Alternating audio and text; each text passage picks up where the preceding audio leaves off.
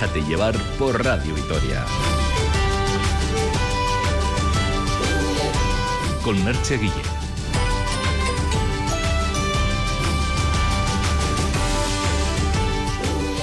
¿Qué tal? Hoy es sábado 3 de febrero. Lo de por San Blas la cigüeña verás hace tiempo que pasó a la historia. Ahora las cigüeñas no ven ninguna necesidad de migrar hacia el calor africano. Aquí en nuestro entorno tienen comida de sobra y por desgracia cada vez más inviernos templados. Con todo, hoy es un día de celebración en prácticamente todo Euskal Herria, una fecha señalada en muchas localidades alavesas donde se llevan a cabo actos tradicionales coincidiendo con esta fecha. Lugares como Laudio, con su feria, Alegría Dulanzi, Legutio, Páganos o La Guardia tienen hoy esa celebración de San Blas y lo van a hacer por todo lo alto. Hoy también comienzan los carnavales en un punto muy concreto de Lautada, Eguino y Larduya y Andoin, que ya se están preparando para ello. Hasta allí nos marcharemos a lo largo de esta mañana. Mañana fresca, aunque las máximas van a llegar hasta los 15 grados en la capital alavesa. Hoy nos dejamos llevar por Arancha Prado en la técnica y por Kaitin Allende en la redacción. Lo haremos hasta la una del mediodía. Mientras tanto, comenzamos repasando la semana en imágenes.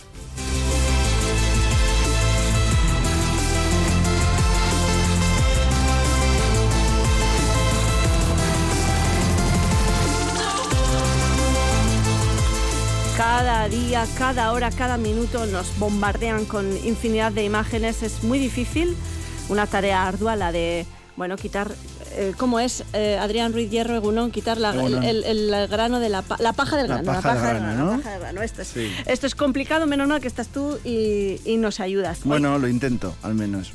Con varias imágenes que también resumen la actualidad semanal, como por ejemplo eh, una que, que nos lleva ¿A dónde concretamente? Es en Bruselas. Empezamos por las protestas de los, de los agricultores, que bueno, al final siempre en esta sección al final Merte siempre metemos alguna protesta no sé por qué igual es, son muy bueno es lo que fotográficas o eh, fotogénicas. es verdad porque la semana pasada fueron las de Argentina, Con, la, huelga em, en, la Argentina por mi ley. Eh, y esto es en Bruselas como dices y qué es lo que vemos en esta imagen que has pues seleccionado pues es la, eh, el, Congreso Europeo, el, eh, entonces eh, se ve pues el, edificio y hay una serie de policías con una verja hay unos fardos de paja. Estas verjas que son como cruces, ¿no? Sí, para que no puedan pasar y están en un lado la policía tirando además con, con caños de agua a alta presión y hay dos manifestantes tapándose con una valla, con un plástico, ¿no? Y justo arriba, en una de las pasarelas del Parlamento Europeo, pone eh, use your vote, o sea, usa tu voto, ¿no? Entonces, bueno, me pareció que era una foto muy curiosa, y, que está muy bien. Junto al, a la valla y los manifestantes, los manifestantes que se protegen, hay un montón de paja Sí. Eh, que incluso parece paja con algo más. Parece paja con, no sé si con estiércol o no sé, no sé. No, no lo sé, o es que está mojada. no, lo sé, no lo sé. Pero bueno, no, es una foto muy, muy buena, la verdad. Y bueno, vamos a decir el nombre del, fotógrafo, que siempre se nos olvida. Tomás Padilla, de, de la agencia Associate Press. Y, bueno, yo creo que está muy bien la foto, así que les invito a la gente a que la vean. Pues ahí están esos dos manifestantes protegiéndose tras una valla de un chorro de agua lanzado por eh, la policía antidisturbios este pasado jueves en ese exterior de, la Eurocámara en Bruselas. Más fotografías que nos ha dejado esta semana. Bueno, eh, otra de las noticias de la semana, yo creo que a nivel nacional ha sido pues los debates en el Congreso sobre la amnistía, ¿no? Y, dentro de esa eh, bronca que fue ese pleno, que sí, que no, esas, esas decisiones, hay una foto que yo la he visto en varios medios, la verdad. Eh, en este caso es de Álvaro García, del, del, País, un fotógrafo del País, y se le ve a Miriam Nogueiras de Junts pasando, supongo que irá a hablar al estrado, y se le ve a la ministra Montero. No sé si va o vuelve, ¿eh? Creo que vuelve. Ah, bueno, claro, puede ser, sí, sí, sí, sí, el, el, estrado está a la izquierda, eso es. Y entonces se le ve a, Montero y a Bolaños, los dos ministros, mirándole con, con, una cara como de, ay, hija mía, la que nos estás liando, ¿no? Con cara de circunstancias. Tiene más cara de circunstancias Montero que Bolaños, ¿no? Tiene una ceja alzada, hay como un poco cuestionando, ¿no? Esas expresiones, claro, mm, antes, recuerda que antes los políticos hablaban entre ellos hasta que vieron que se subtitulaba sus, Claro, sus claro. diálogos y ahora se tapan la, se tapan la boca para que no se les pueda eh, observar. Pero a veces eh, em, los gestos del cuerpo, el lenguaje corporal no se puede controlar. a No, veces. no, no. Y- en este caso, pues no, no, no se puede. ¿no? Y los fotógrafos estamos ahí para eso. Claro. La fotografía parlamentaria a mí me gusta mucho, la verdad, porque es, es, es una oportunidad de, de- de- Tienes mucho tiempo, ellos están muy expuestos, al final se olvidan de dónde están. Aquí en el Parlamento Vasco dan buenas fotos. Sí, a veces sí, a veces sí. Eh, ¿Controlan mucho el lenguaje corporal o no? Cada vez más, ¿eh? Están sí. cada vez más precavidos. Chico, Antes- pues que eso sed. Bueno, pero es lo que hay, ¿no? Nah, a ver, hay- hay veces que no, no, no pueden evitarlo. Y ponen, de repente levanta la ceja como diciendo, ¿por qué está diciendo este? Y tal. Y ahí pillas. Y ahí, ahí pillas, claro, eso es. imagen. Bueno, Sí. hay que estar atentos, sin duda. Sí, eso sí. Bueno, pues eh, esa imagen de Álvaro García en el Congreso durante el debate del martes, como, como decíamos, y otra imagen que nos lleva a Cataluña y, y, bueno, pues a, a esa sequía tremenda que está sufriendo eh, esta parte de- del país, ¿no? Con imágenes pues tan Sí. potentes como esta que nos muestras. Sí, eh, es una, es una galería de Massimiliano Minocri, eh, que la verdad es que es, es- es impresionante. Es un, es un embalse en, en Lleida que está prácticamente vacío, ¿no? Y, y una de las fotos que a mí más me ha gustado es, es una que se ve la... Es como la profundidad de todo el, el- el- río seco y al fondo se ve el embalse y yo creo que está muy bien. Fotográficamente es muy buena, tiene muy buena composición y, y bueno, el reportaje entero está muy bien, tiene un tono todo el reportaje. Claro, entiendo que para, para conseguir esta perspectiva ha tenido que baja- bajar casi a pie de, de orilla. Sí, supongo ¿No? que sí, sí, pero mm, tiene ese tono como, como marrón, como de sequía, pero tampoco ha caído en el en lo que siempre se hace, ¿no? Que puede ser eh, hacer una foto como quemada por el sol, no, que va, todo lo contrario, es como oscura. Está, está muy bien toda la serie, la verdad.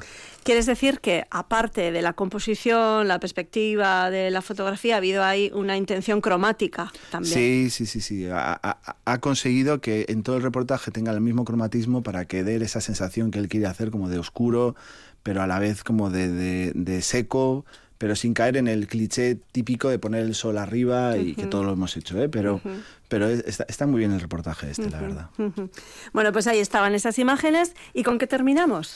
Bueno, terminamos con algo más fotográfico. Esta semana se ha sabido que pues, el- la fotógrafa Annie Leibovitz, una fotógrafa retratista muy, muy famosa, eh, estadounidense, y eh, pues va, va a hacer unas fotos para el Banco de España de, de la Casa Real, ¿no? de los Reyes.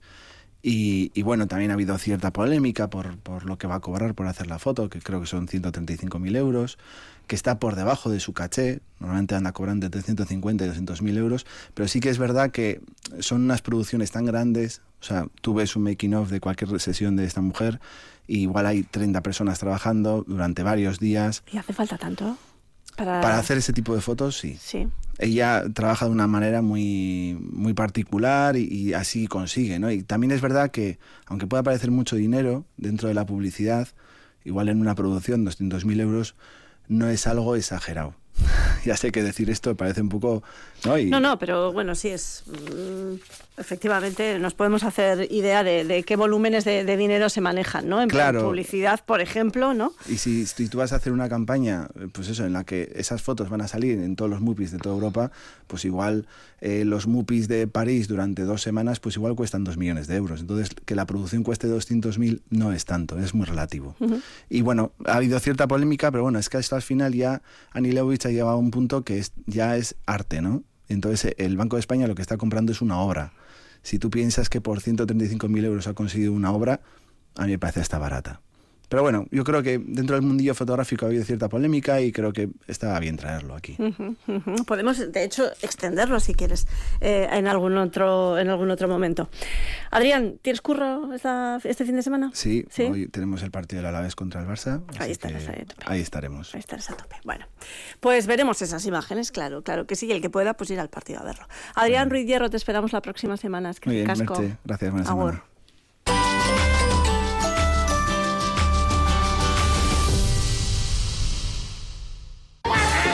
Aladín 24. Limpiamos y desinfectamos sus alfombras. 945 00 69. Recogida y entrega gratuita. Aladín 24. Reyes Católicos 7 bajo. 945 00 69.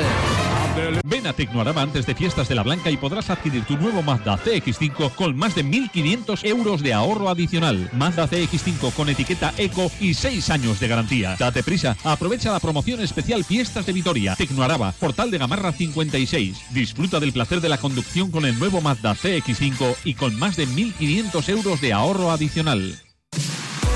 Deportivo Alavés Barcelona con Eneco Aldecoa. Con Mendizorroza lleno y en el mejor momento de la temporada a recibir a un grande de Europa. Este sábado desde las 6 de la tarde en Radio Vitoria. 64 años tengo y viviendo con la misma pasión que cuando tenía 21 años el periodismo de montaña, la literatura de montaña, la edición de libros, la cultura de la montaña y vivir en la montaña. Me apasiona la montaña.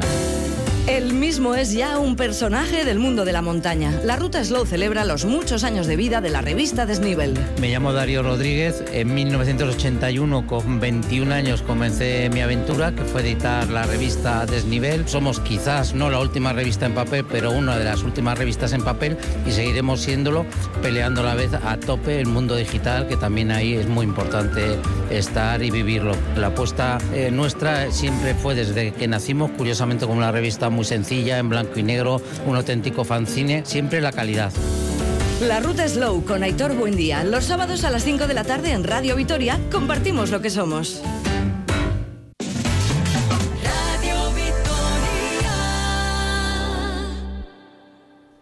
En Euskadi las drogas legales siguen siendo las más consumidas. Alcohol, tabaco y tranquilizantes con receta copan el podium.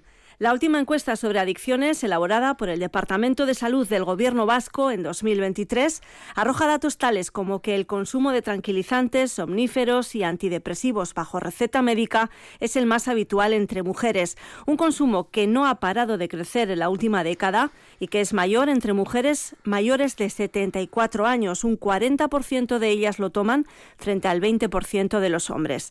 Además, las vascas mayores de 80 años tienen un riesgo casi tres veces es mayor de consumir psicofármacos que los varones de la misma edad. Muchas de estas mujeres arrastran tras de sí un consumo continuado de psicofármacos, años, décadas de consumo en muchos casos que casi siempre viene unido o comienza con alguna patología mental. Quería hasta desaparecer, o sea, quería marcharme, quería irme a, o sea, que dejarlo todo, que descansar. Era la única manera que yo tenía por algo era, era descansar. Y la única manera de descansar, pues, pues era irme. Desaparecer no ves salida y lo único que quieres es dormir y no despertar.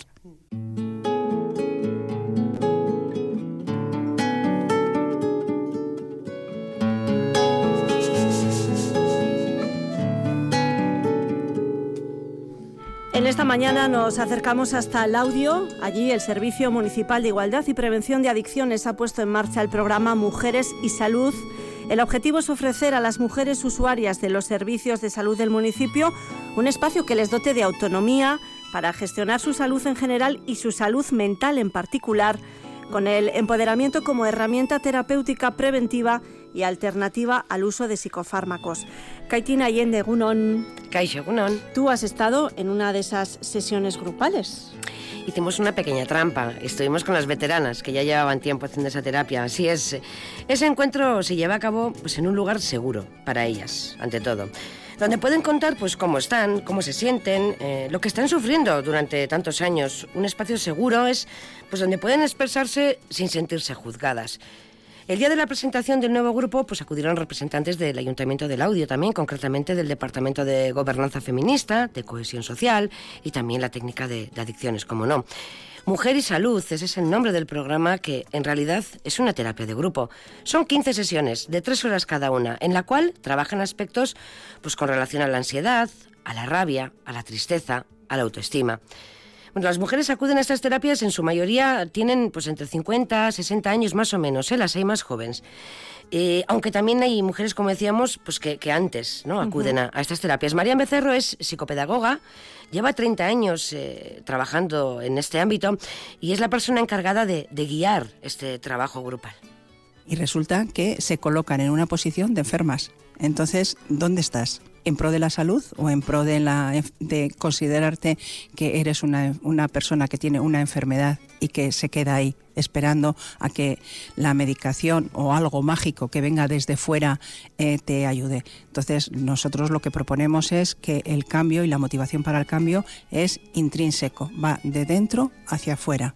Entonces, cuando una mujer tiene deseo de cambiar, cada una a su ritmo, es cierto. ¿eh? Hay personas que están, eh, que están muy rotas. Entonces, cada una a su ritmo, poco a poco vas con esa motivación intrínseca vas saliendo hacia adelante. Yo además suelo decir, ¿no?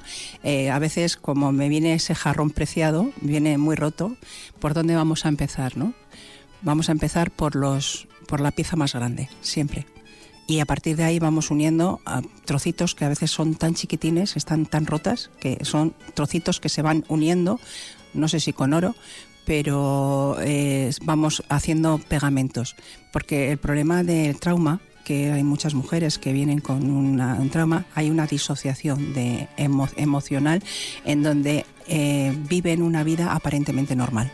Eh, yo mm, voy por la vida como si fuera normal, trabajo, cuido a mis hijos, me desenvuelvo en la vida, pero hay un vacío y, y una sensación interna que nadie comprende y que yo lo voy arrastrando, ¿no? Entonces, claro, llegar a un grupo y tener la posibilidad de, bueno, Em, mostrar, puedo mostrarme vulnerable y abrirme es empezar a integrar esos trocitos y los vamos a ir pegando poco a poco para que la estructura del yo, para que la estructura de la personalidad eh, mm, de alguna manera contenga las emociones que son muchas veces difíciles, ¿no? sobre todo la emoción de la rabia, que a, a las mujeres nos han enseñado que canalizar la rabia no está bien visto.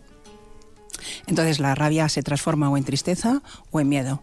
Entonces yo me encuentro con mujeres atemorizadas ante la vida o mujeres tristes, no tristísimas, pero al final es un disfraz que tiene que ver con la rabia. Si sacamos la rabia, la rabia es, un, es una energía, emoción, significa energía en movimiento. Entonces, esa emoción la sacamos hacia afuera, la liberamos y la podemos destinar a, la salud, ¿no? en vez de estar conteniéndonos para evitar mostrarnos eh, enfermas. Muy interesante lo que cuenta Marian Becerro. Me llaman varias cosas eh, la atención de esta explicación, lo de llevar una vida aparentemente normal y la importancia de sacar la rabia contenida, ¿no? de liberar esa emoción para, para sanarse. ¿no? Marian Becerro trabaja con mujeres y en las entrevistas eh, clínicas personales que realiza constata que las mujeres enfermas han vivido en un estado de subordinación y para normalizar esta situación les han pautado una pastilla antidepresivo, ansiolítico, psicofármacos, en definitiva. No todas las personas derivadas de los departamentos de servicios sociales, gobernanza feminista o de los servicios de salud acceden a estas terapias. Desde todos los departamentos entrevistados eh, para la realización de este reportaje valoran el programa muy positivamente y evidencian la mejora de todas las mujeres que participan en él consiguen gestionar mejor su malestar y, reducir, al fin y al cabo, pues la medicación. Mencionábamos al comienzo los datos sobre el uso de fármacos que siempre, em, bueno, pues cuando nos hablan de ello, hablamos de, dependencia, hablamos, mm, pensamos, mejor dicho, en jóvenes que consumen drogas, por ejemplo, pero la realidad nos dice otra cosa. Eso es, eh, y pocas veces, es verdad, ahora que, lo comentas, ¿no? Pocas veces nos ponemos en la piel de, de esas madres, de esas amamas, de esas isecos, lengusiñas, bueno, mujeres que llevan toda una vida medicadas. Yo siempre suelo decir que la pastilla es, tú tienes una fractura y la pastilla es como la escayola, te ayuda a contener para que eh, se vaya resolviendo lo que se ha producido en lo, con lo que se ha producido el daño, ¿vale? Entonces, creo que en estos momentos es especialmente importante porque estamos dando datos alarmantes a nivel europeo España se ha puesto en cabeza como el primer país consumidores de psicofármacos, sobre todo en el colectivo de la mujer. Y esto es muy importante porque la pandemia ha hecho que la mujer pase a desarrollar más roles tradicionales, sobre todo el rol de cuidadora, el rol de... Eh, ha, habido mucha pérdida de, trabajo, el hecho de haber trabajado en casa ha aumentado en muchas ocasiones la doble jornada, de estar con los niños y estar y esto está dejando secuelas que se están intentando paliar exclusivamente con psicofármacos. Yo hay para que te hagas una idea, a lo largo de los años, la media de consumo de psicofármacos de las mujeres que llegan al, al, al esto, como mínimo, son 10 años. Claro, y hay mujeres que llevan más de 30 años tomando psicofármacos, pero eso no significa que eh, es la, la, la salida que, han, que tienen para reducir el, sufrimiento, la desesperanza y muchas veces la soledad.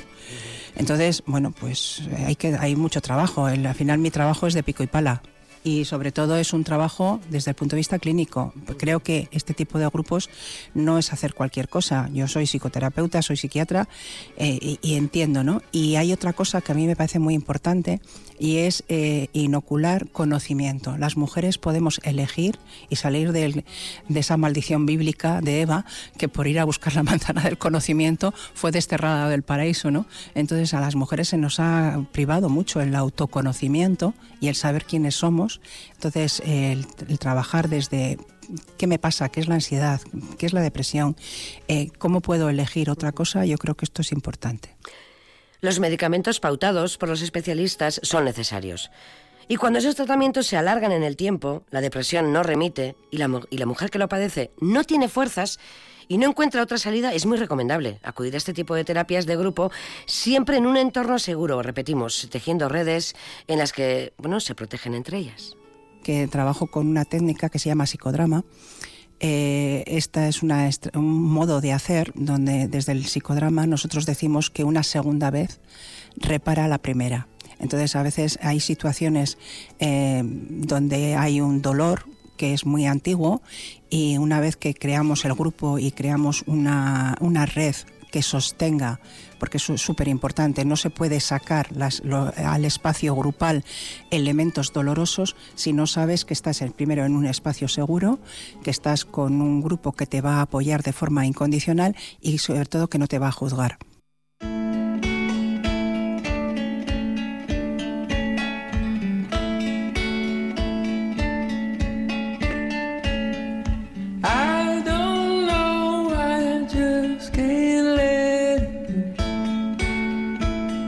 Estamos hablando de asistir a una terapia de grupo con mujeres desconocidas para abrirte en canal emocionalmente. Para eso es muy importante, que hay que sentirnos seguras. ¿no? Eso es, eso es. Y en estas terapias de grupo las mujeres que acuden encuentran esa seguridad y consiguen encontrar también el camino a la recuperación.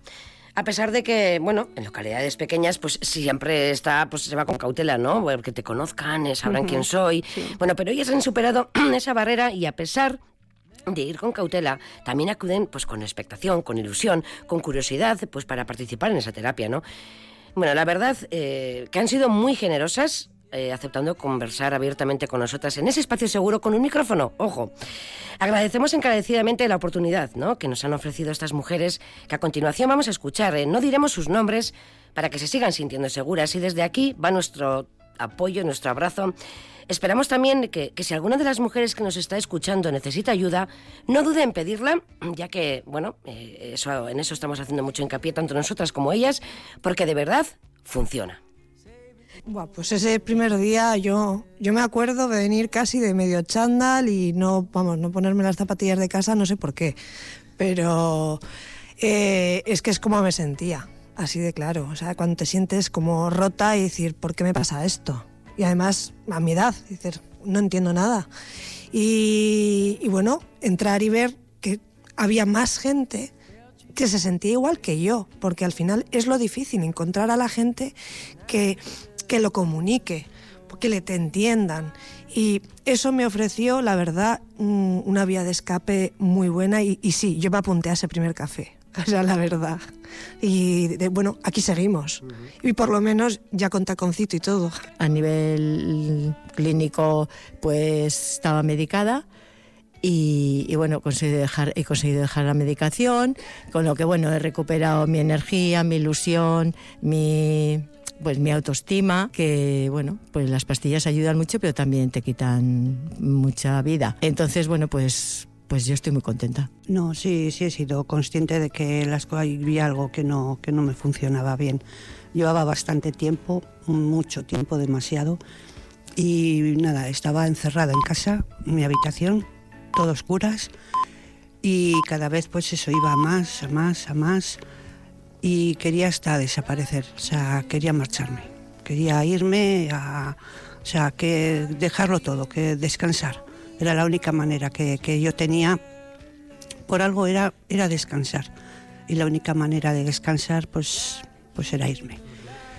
Entonces, por eso me, pues bueno, me recomendaron esta, esta terapia y la verdad que cada vez que vengo a una de ellas es como si dejara un- una piedrita de la mochila, como si sacara una piedra y la dejara. O sea, fuera tirando piedras, como Hansel y Gretel, pero al revés. en vez de para recorrer luego el camino, no, es para olvidarme de, de ello. Y poco a poco sigo en mi cuarto, ¿eh? O sea, sigo sin salir. Llego a casa, me meto en mi cuarto y ahí ahora pues abro la puerta o levanto las persianas. Hay días que no, que ni abro puertas ni persianas ni nada.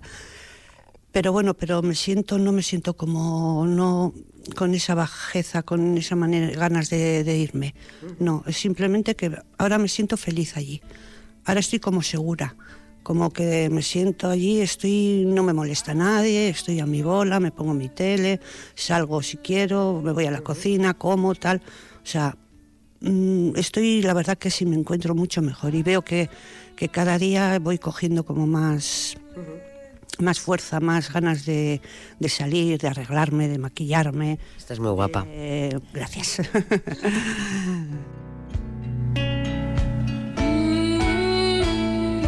Decía ella que cada vez que va a terapia deja ahí una de esas piedritas que le pesan en la mochila. Qué manera más gráfica de explicar esa sanación que está teniendo, ¿no? Y la fuerza interna que tienen, que tenemos muchas veces no somos conscientes de, eso. Así es, Merche. Y es que estas terapias de grupo ayudan a sanar y para sanar es indispensable saber que existe una enfermedad.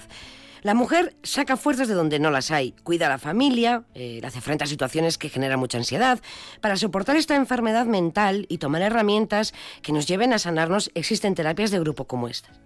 Para mí ha sido un sueño cumplido porque siempre tenía, lo dije en el grupo hace pocas sesiones y realmente lo ha sido porque yo me encantaba cuando lo veía las películas americanas, eso de la terapia de grupo y todo eso. Y decía, "Jo, yo algún día podría hacer eso, encontrar un espacio donde contar mi vida con, bueno, mis problemas, lo que más me acucia o me angustia, con libertad, con confidencialidad y bueno, ha sido maravilloso. Este es el tercer curso que hago y en mi caso eh, eh, a mí me llamaron del ayuntamiento, del técnico de igualdad, bueno, del servicio de mujer, pero a través de, eh, de- del servicio de salud mental de psiquiatría, porque yo soy una de las que llevaba muchos años, más de 10 años, con, con tomando antidepresivos por una depresión muy fea que tuve, que luego ha sido recurrente y bueno, me ha dejado secuelas y esas cosas y no acababa tampoco de ver la luz. Entonces, bueno, fue derivada a través de- del servicio de psiquiatría y de salud mental por tomar medicación de largo recorrido. Y la verdad, encantada, estoy encantada. Pues yo lo conocí por mediación de mi psiquiatra, me lo recomendó y bueno, pero al principio estaba dudando porque nunca había estado en un sitio de estos y no sabía lo que era, ni por dónde iba a salir, ni, ni si iba a ser capaz de hablarlo o de contar o algo. Pero la verdad que ha sido, bueno, pues una maravilla. Para mí ha sido mi salvador, un- como un, un flotador que me han tirado en medio del océano y, y es la verdad que muy bien. Pues mira, yo fui a esa medi- a mediación de, de psiquiatría también, porque llevo cerca de 30 años con depresión y siempre a- acababa en el hoyo. Y me dijo el psiquiatra, porque yo también le insistí mucho en que tenía que poder hablar mis problemas y siempre acababa en el hoyo otra vez y me recomendó al final poder ir a unas sesiones de estas. Primero me derivó al ayuntamiento de, de Llodio y por mediación del ayuntamiento me metieron en el grupo y la verdad es que después de tantísimos años estoy empezando a ver la luz. Se empieza a deshacer ese nudo. Sí, ese nudo que tenía. Gracias al grupo y, y a la psiquiatra que nos está atendiendo. Y voy viendo un poquito la luz. Así que vamos poquito a poco. Oye, poco a poco, que esto no es una carrera, ¿eh? Sí, no, no es ninguna. No, hay podo, no hay premios, ¿eh? No hay, no, no hay. No, es una carrera de fondo. Es una carrera de fondo y hay que ir muy poco a poco, pero se puede salir. Se puede salir porque yo ya voy viendo la luz. El premio es ese, la buena salud. Kaisha Unón, en tu caso, ¿cómo fue? ¿Cómo lo conociste? Eunon, bueno, pues yo fui derivada por, por mi psiquiatra. La verdad es que al inicio pues tuve mis dudas, sobre todo cuando entré y el perfil de edad pues no era para nada eh, el que yo tengo, que soy más joven. Pero al final me acabé dando cuenta de que, aunque cada una venimos con un perfil diferente, todas tenemos muchísimas cosas en común. Y pues, pues en realidad he sido como adoptada por todas de, mis amachus y me ayudan un montón y, de verdad que hoy en día es que se me puede notar hasta en la voz, en, todo el cambio que he podido pegar y ese ha sido mi salvación realmente. Y, y de hecho mi madre viene a este segundo grupo.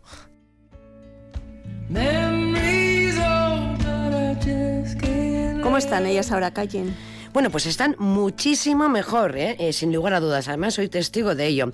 Pero han pasado, han pasado verdaderas eh, situaciones muy complicadas. Es, es, que es difícil em, em, reflexionar y decir cómo una persona está, como hemos escuchado, 30 años en tratamiento. Así es. Sin que nadie busque una solución. Y, no solo el tratamiento, porque aun estando en tratamiento han querido suicidarse, con lo cual Estamos hablando de, una situación eh, muy, muy dura. Eh, bueno, mejor nos lo cuentan.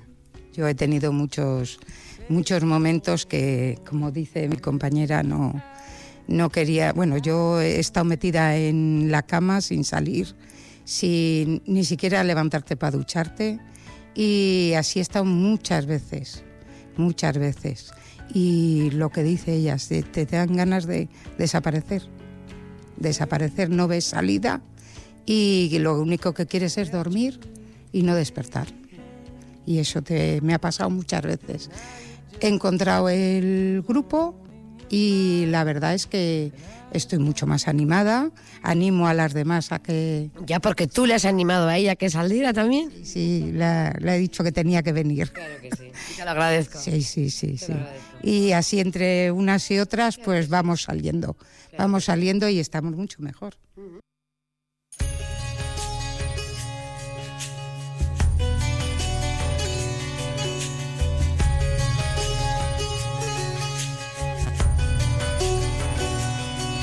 Levántate frente al viento, embóbate con los colores del atardecer. Levántate las hojas Estamos escuchando los testimonios de mujeres que asisten a este programa municipal, Mujeres por la Salud, puesto en marcha por el Ayuntamiento del Audio, eh, y mujeres que poco a poco van sanando sus heridas y se van recuperando. Además, eh, empiezan a sentirse también más seguras, eh, el poder eliminar algunas pastillas también, pues, pues llevar una caja llena de herramientas ahora también de, esta terapia, ¿verdad?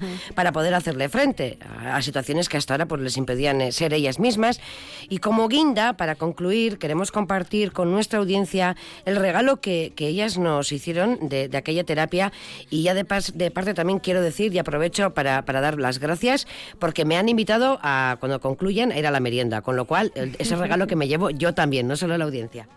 Bueno, vamos a, cerrar este reportaje y lo vamos a hacer eh, dando un regalo a nuestra audiencia. ¿eh?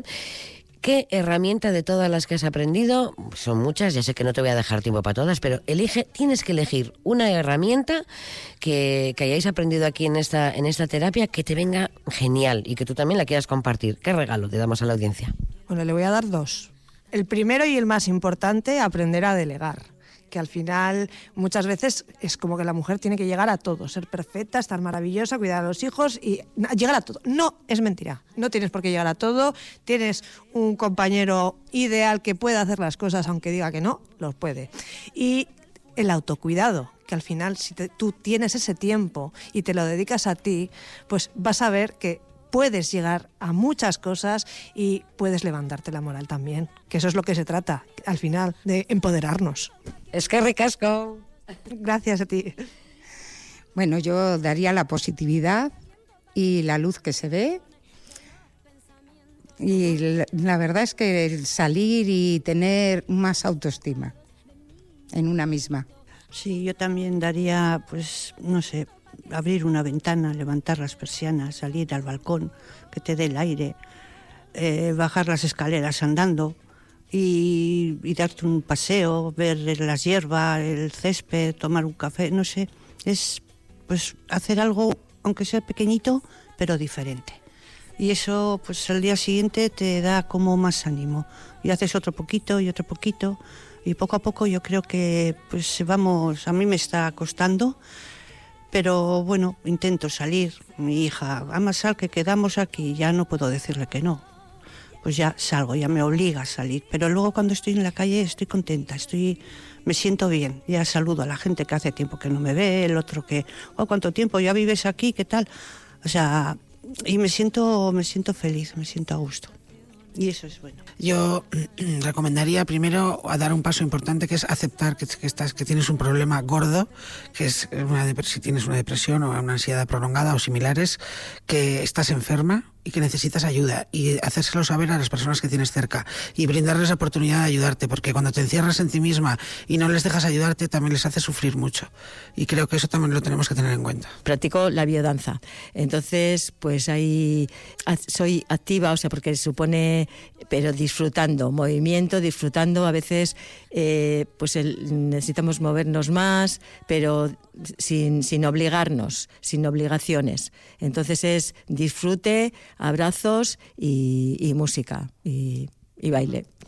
Bueno, yo no voy a bailar, ahora no voy a poner música, pero sí voy a apagar la grabadora y nos vamos a dar un fuerte abrazo.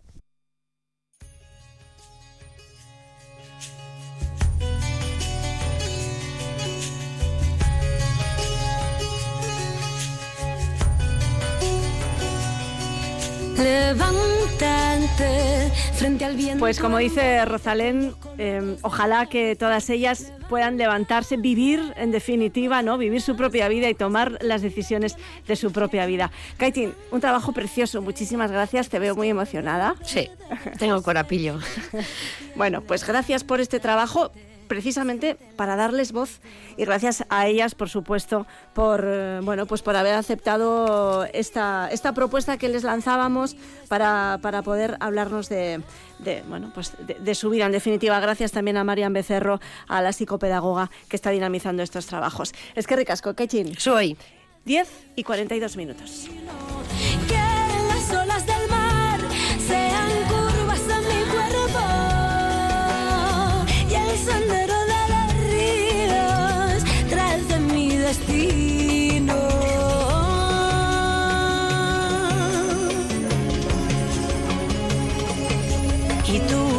Hablas de sensaciones perfectas.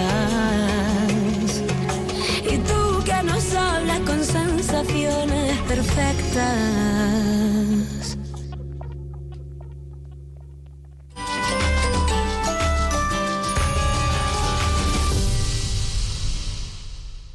Violencia sexual es que mi pareja difunda imágenes íntimas sin mi consentimiento.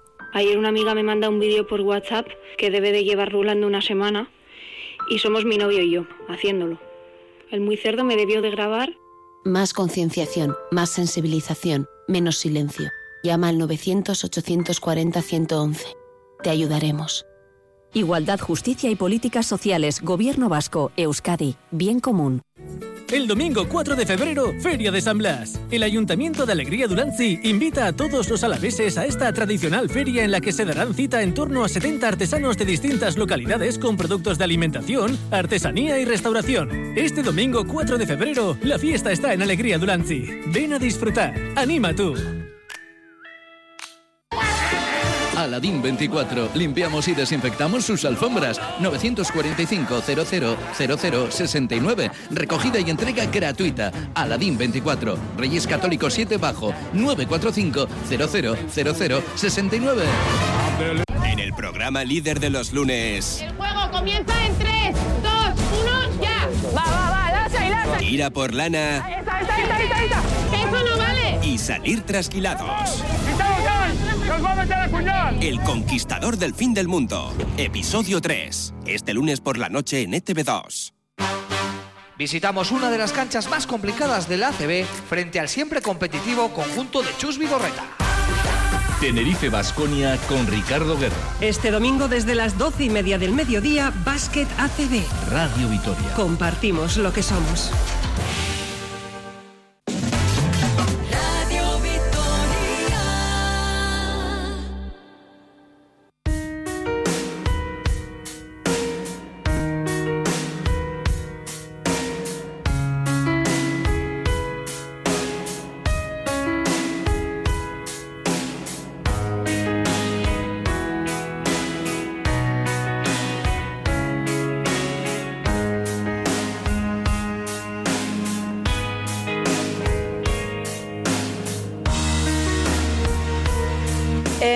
Minutos llegamos a las 11 de la mañana. Esta pasada semana el juzgado de violencia sobre la mujer número uno de Vitoria-Gasteiz ha ha ordenado a una mujer que regrese a Vitoria-Gasteiz para que su exmarido, condenado por tres delitos de violencia de género en 2022, pueda ver a los hijos que tienen en común. La sucesión de los hechos recogidos por Candela Barro para público y compartidos por el colectivo Araba Abolicionista en sus redes sociales es eh, la siguiente. En 2019 la pareja se separa tras interponer ella una denuncia por vi- violencia de género. En la sentencia de divorcio la jueza fija un régimen de visitas con los menores y fija también la obligación de la mujer de residir en la capital alavesa. Sin embargo, ella teme por su vida y la de sus criaturas y se marcha a otra comunidad autónoma a vivir. En 2022, este vitoriano es condenado por tres delitos de maltrato, lesiones y vejaciones, una condena que se reduce a trabajos en beneficio de la comunidad, cuatro meses y 15 días de prisión y una orden de alejamiento de esta mujer durante dos meses.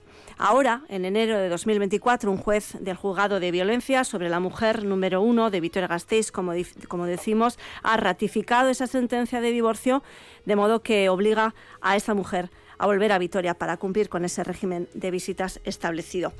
Marta Agunón, buenos días.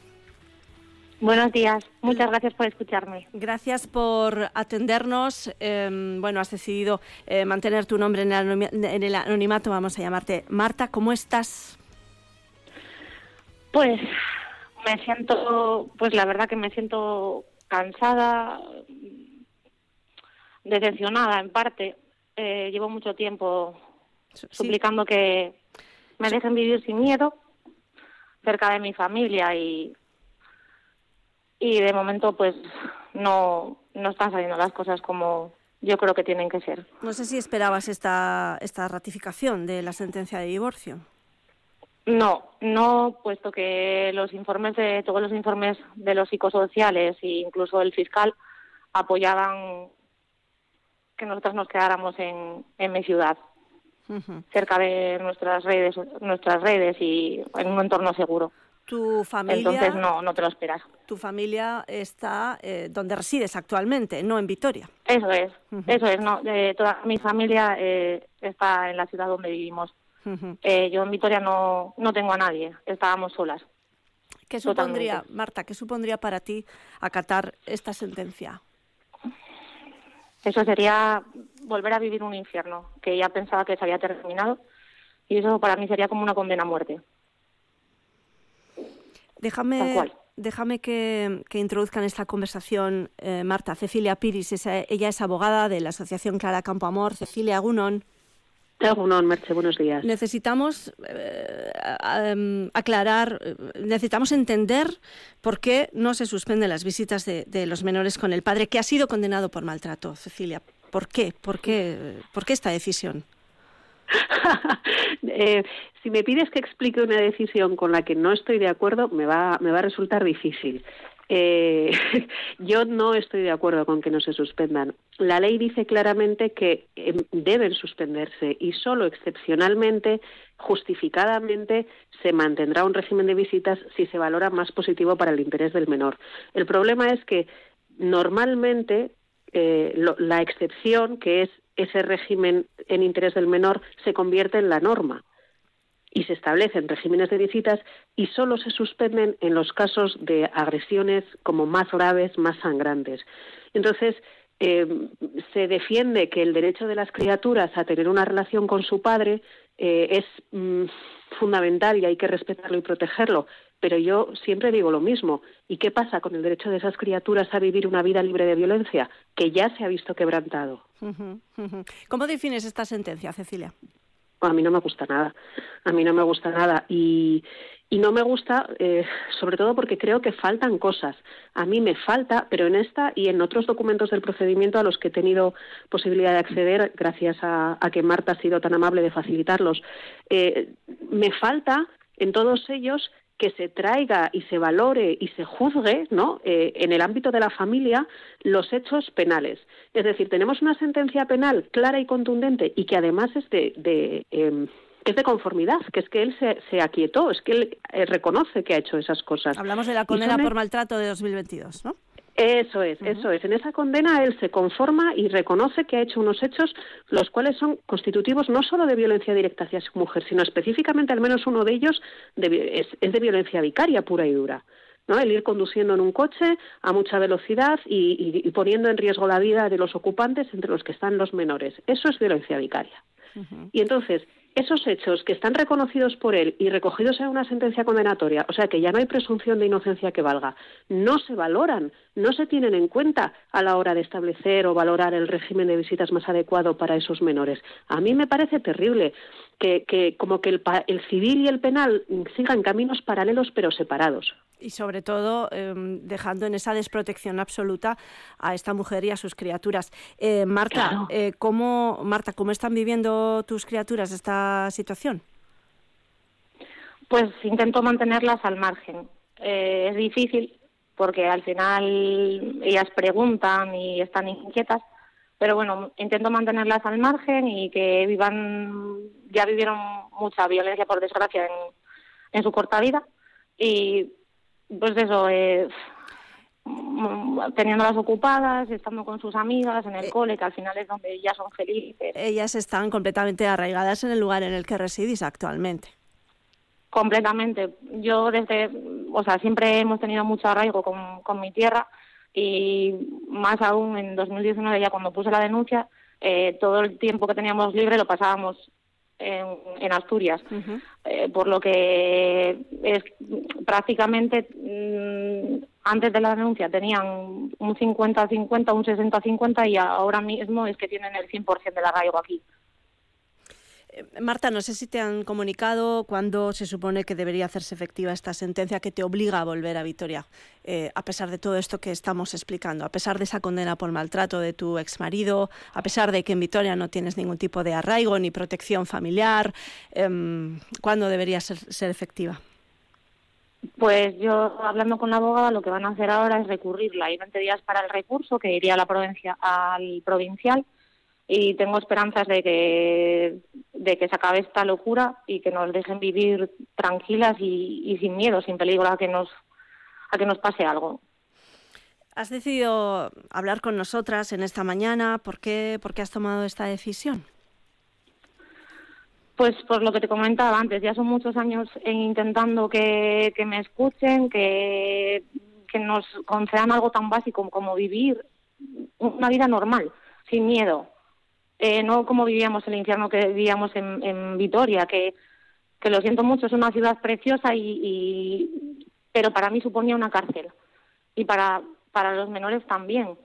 Eh, es- aparte de, que en la ciudad está el maltratador, es que él se mudó a vivir a 300 metros de nuestra casa. O sea, al final eh, eh, prácticamente no podíamos salir, o sea, salíamos para lo básico de, de nuestra casa. Bajábamos al patio del edificio porque tenía miedo a salir de afuera. Porque es que en cuanto salíamos desde del edificio, eh, prácticamente nos lo encontrábamos siempre. O nos avisaban de que andaba por los alrededores. Creo- Era vivir con pánico. Creo que un juez te llegó a decir que, bueno, que, que, que eres una ciudad pequeña, ¿no? Que, que era como que lógico que te- os encontrarais, ¿no?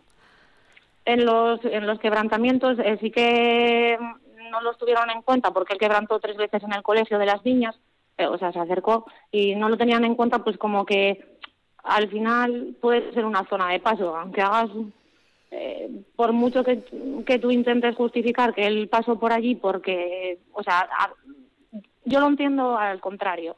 O sea, eh, es, es mucho más fácil no pasar por el colegio si no tienes que pasar porque sabes que está allí la persona con la que no te tienes que cruzar, es mucho más fácil pasar por mil sitios más que por allí, pero lo entendieron al revés, como que pasó por allí porque coincidió, no son cosas que yo no puedo entender.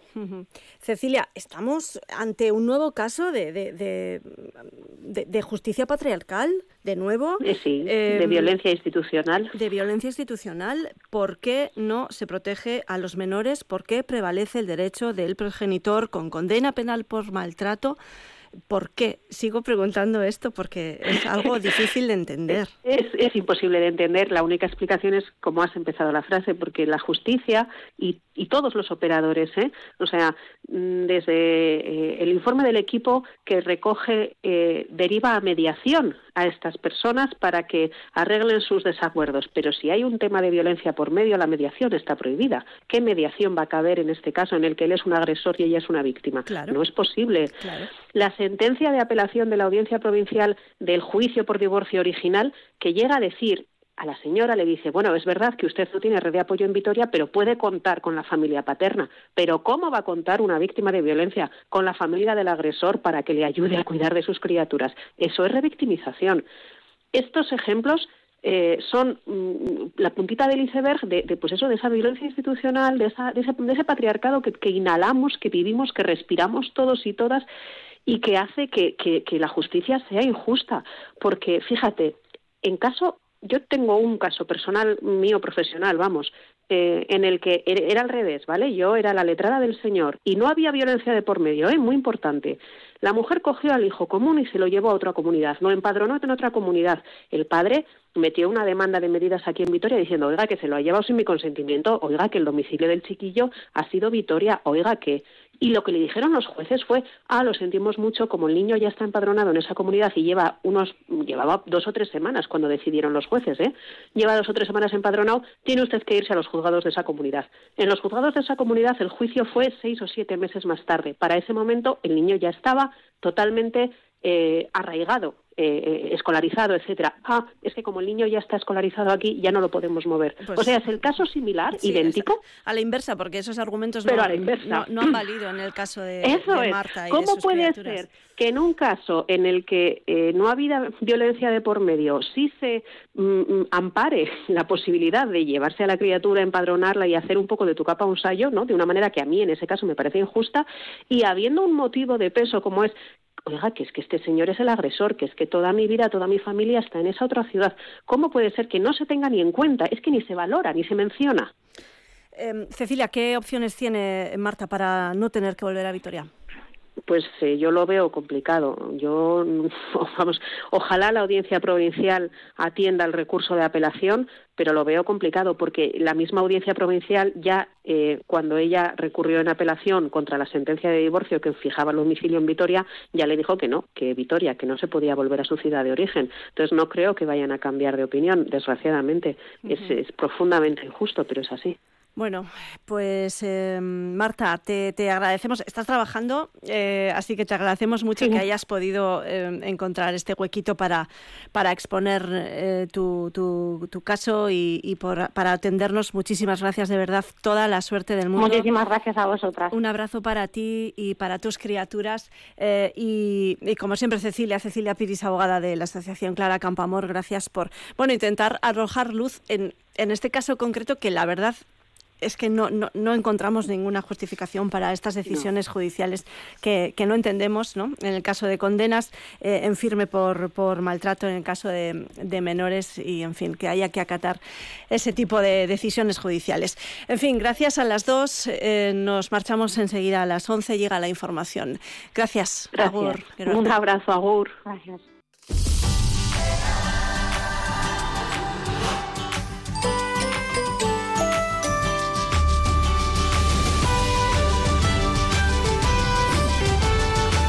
Déjate llevar por Radio Vitoria. Con Merche Guille.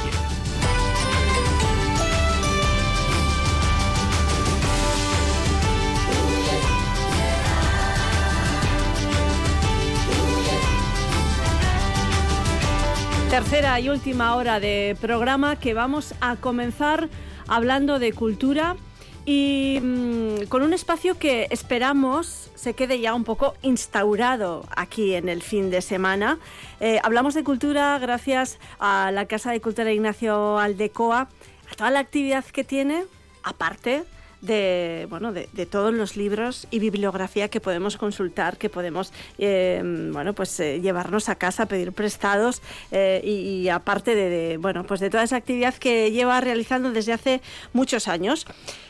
Hoy te ha tocado a ti, Kiki Uriarte, Hola, Egunon, Hoy te- Merche Guillén. ¿Te, te ha tocado inaugurar este, este espacio? Y muy a gusto, además, con Sí, ¿no? enorme pues, placer y que nos des esta oportunidad de dedicar a, a la cultura y a las bibliotecas pues, pues este ratico. Es que uno se pone a pensar y dices, bueno, ¿quién no ha pasado por la Casa de Cultura Ignacial de Coa? En algún momento de su vida. Bueno, los más pequeños, pues, ojo, los más pequeños también. Los más pequeños sobre todo. Claro.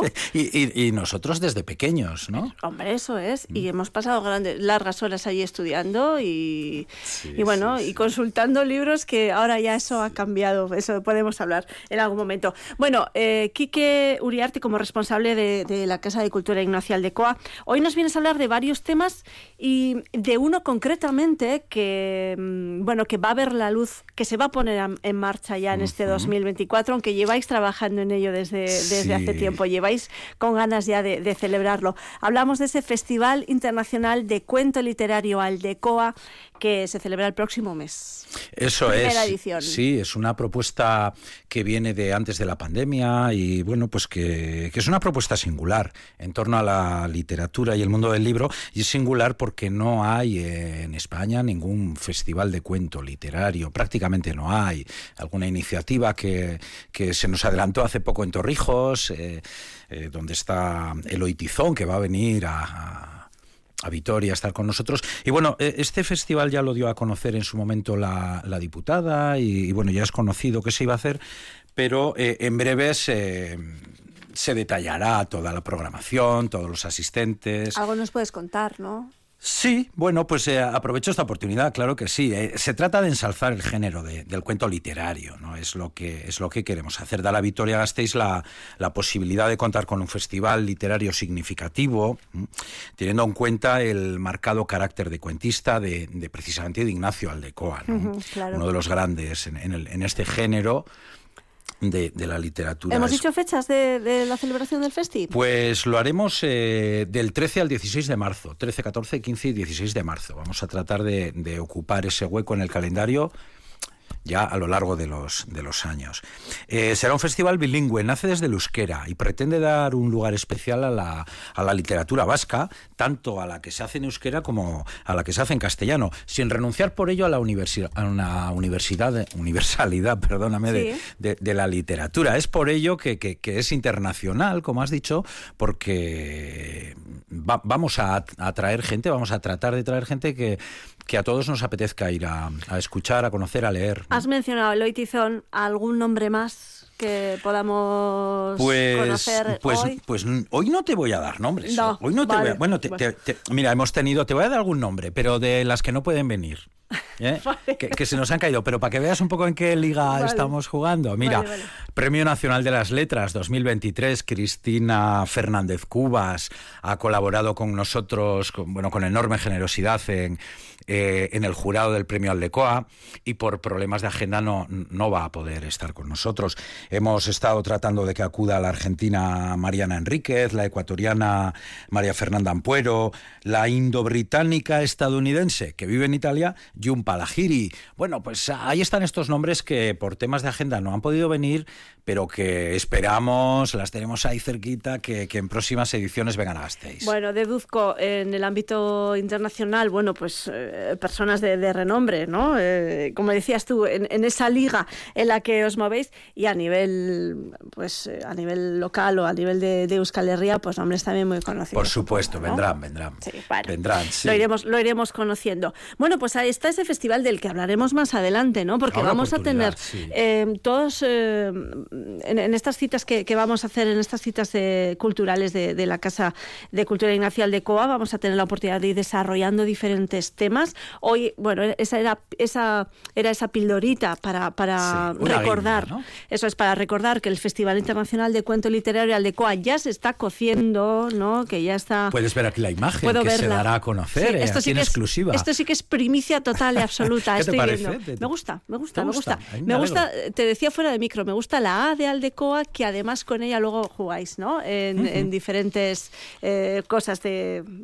Sí, hemos trabajado con un equipo de diseño y comunicación. Bueno, nos van a nos van a ayudar. Vamos a empezar con mucha modestia, lógicamente, no hay que subir cinco peldaños de golpe. Bueno, que es algo que hacemos desde niños, ¿no? Yo sigo subiendo tres, cuatro peldaños de golpe, pero de vez en cuando me tuerzo el tobillo. Entonces vamos a ir poco a poco, de uno en uno. Poco Bueno. a poco.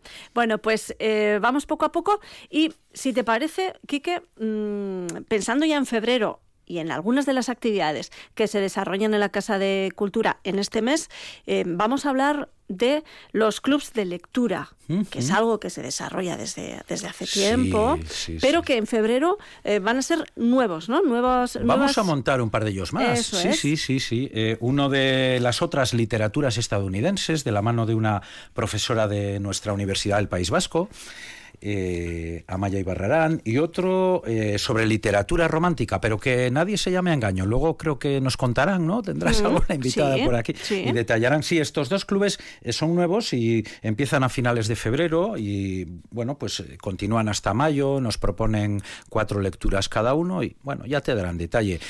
Están ellas aquí ya al teléfono. Ah, las ¿eh? tenemos. Ah, bueno, Egunon. Kaixo, Marta, Amaya, Egunon. Hola, buenos buenos días. días. Bueno, mencionábamos eh, ese, ese club literario de novela romántica impartido por Marta Lobo, que es escritora alavesa, y ella, su, su, su propuesta para atraer a, a lectores y lectoras a este club eh, era lanzar una pregunta. ¿Siempre has ocultado que eres romántica? Pues este es tu club. No, Marta, es un poco esto, ¿no? Eso es, porque al final eh, en los últimos años le- se lee muchísima romántica, pero parece como que da vergüenza decirlo, que es un tabú, porque yo creo que estamos anclados a las portadas románticas del hombre con el torso desnudo, arrancando un vestido a una damisela en apuros. Y nada, nada, nada de eso es lo que vamos a, a ver en este club de. Afortunadamente la- la- el contenido de novela romántica ha evolucionado, ¿no? Eh, Ha evolucionado mucho, mucho. Eso es. ¿Qué tipo de novelas has escogido, Marta, para, para este club? Pues he escogido cuatro, que son es una novela romántica blanca, llamámosla así, en, en cuanto a amores, que no hay amores tóxicos, que no hay nada dañino dentro de las páginas, porque también una corriente del dark romance que se lleva bastante, pues eso, de cosas tóxicas que yo en mi vida no las toleraría, pues tampoco me apetece leerlas ni formar un club de lectura para leerlo. Respeto quien lo lee, pero no soy de, de esa. Entonces he escogido cuatro libros que tienen los típicos clichés de enemigos a amantes, lo que gusta mucho leer ahora, y son cuatro libros, la verdad es que son muy bonitos. Eh, no sé qué perfil de edad tienes previsto que acuda a este club. Pues eh, a mí es que me leen desde los 18 años que comparten el libro con sus madres de 50 hasta los 60, 65. Entonces son las lectoras que yo creo que hay, un, o sea, hay mucha edad para leer romántica. O sea, entonces sí que haría un llamamiento más a gente joven que se está iniciando la lectura o que quiere leer algo de, de romántica y no se atreve o, o no sabe con quién comentarla, que a lo mejor es lo que decimos, que se oculta y no sabe con quién chismorrear un poco del libro. Qué guay, Marta. Oye, un saludo que no nos conocemos, por cierto, tú y yo, porque No. has estado trabajando con alguna de las compañeras en esta programación y me encanta. Bueno, tenemos una sala donde os vais a reunir, la sala Cervera. Por cierto, la misma sala que Amaya, que tiene un aforo de 44 personas. Eh, eh, es igual un poco ingobernable para un club, pero bueno, queremos animar a la gente a que, a que acuda eh, en esas citas que, que estás proponiendo. ¿Cuándo empiezan? Para el 29 de febrero. 29. 21 de marzo, 25 de abril y mayo. Bueno, al final,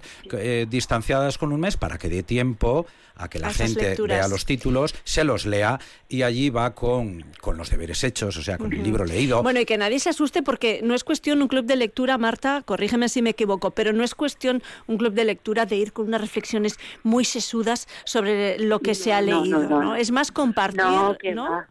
Compartir lo que te ha podido sugerir la lectura. Y eso es, o las frases, ah, yo soy mucho de marcar frases o cosas que a lo mejor con los que te sientes identificada o con lo que no, con lo que te gusta del libro o con lo que no. Entonces, eh, yo he dirigido clubes de lectura, pero más en, en Instagram, en, en- en online. Y lo que hacíamos al final era eso, eh, hablar de lo que nos haya parecido el libro, lo que nos haya gustado, lo que no, lo que está bien llevado, Luego se pueden hablar pues de otros libros del estilo que también le pueden gustar a la gente que vaya. Al final es, es poner en común todas las ideas que hemos tenido, lo que hemos sentido al leer el libro y, y pasárselo bien. Eh, O Marta, sea, los requisitos, perdón, el requisito era leer el libro y yo apunté otro que era ir a pasárselo bien, que esto no es un examen. Sí, entrada libre hasta completar el aforo. ¿eh? Vamos no hay que a- inscribirse. Vamos a saludar enseguida a, a- a la siguiente persona, a Maya, que va a impartir el, el otro taller del Club de Lectura. Pero Marta, para terminar, un título para introducirnos en la novela romántica.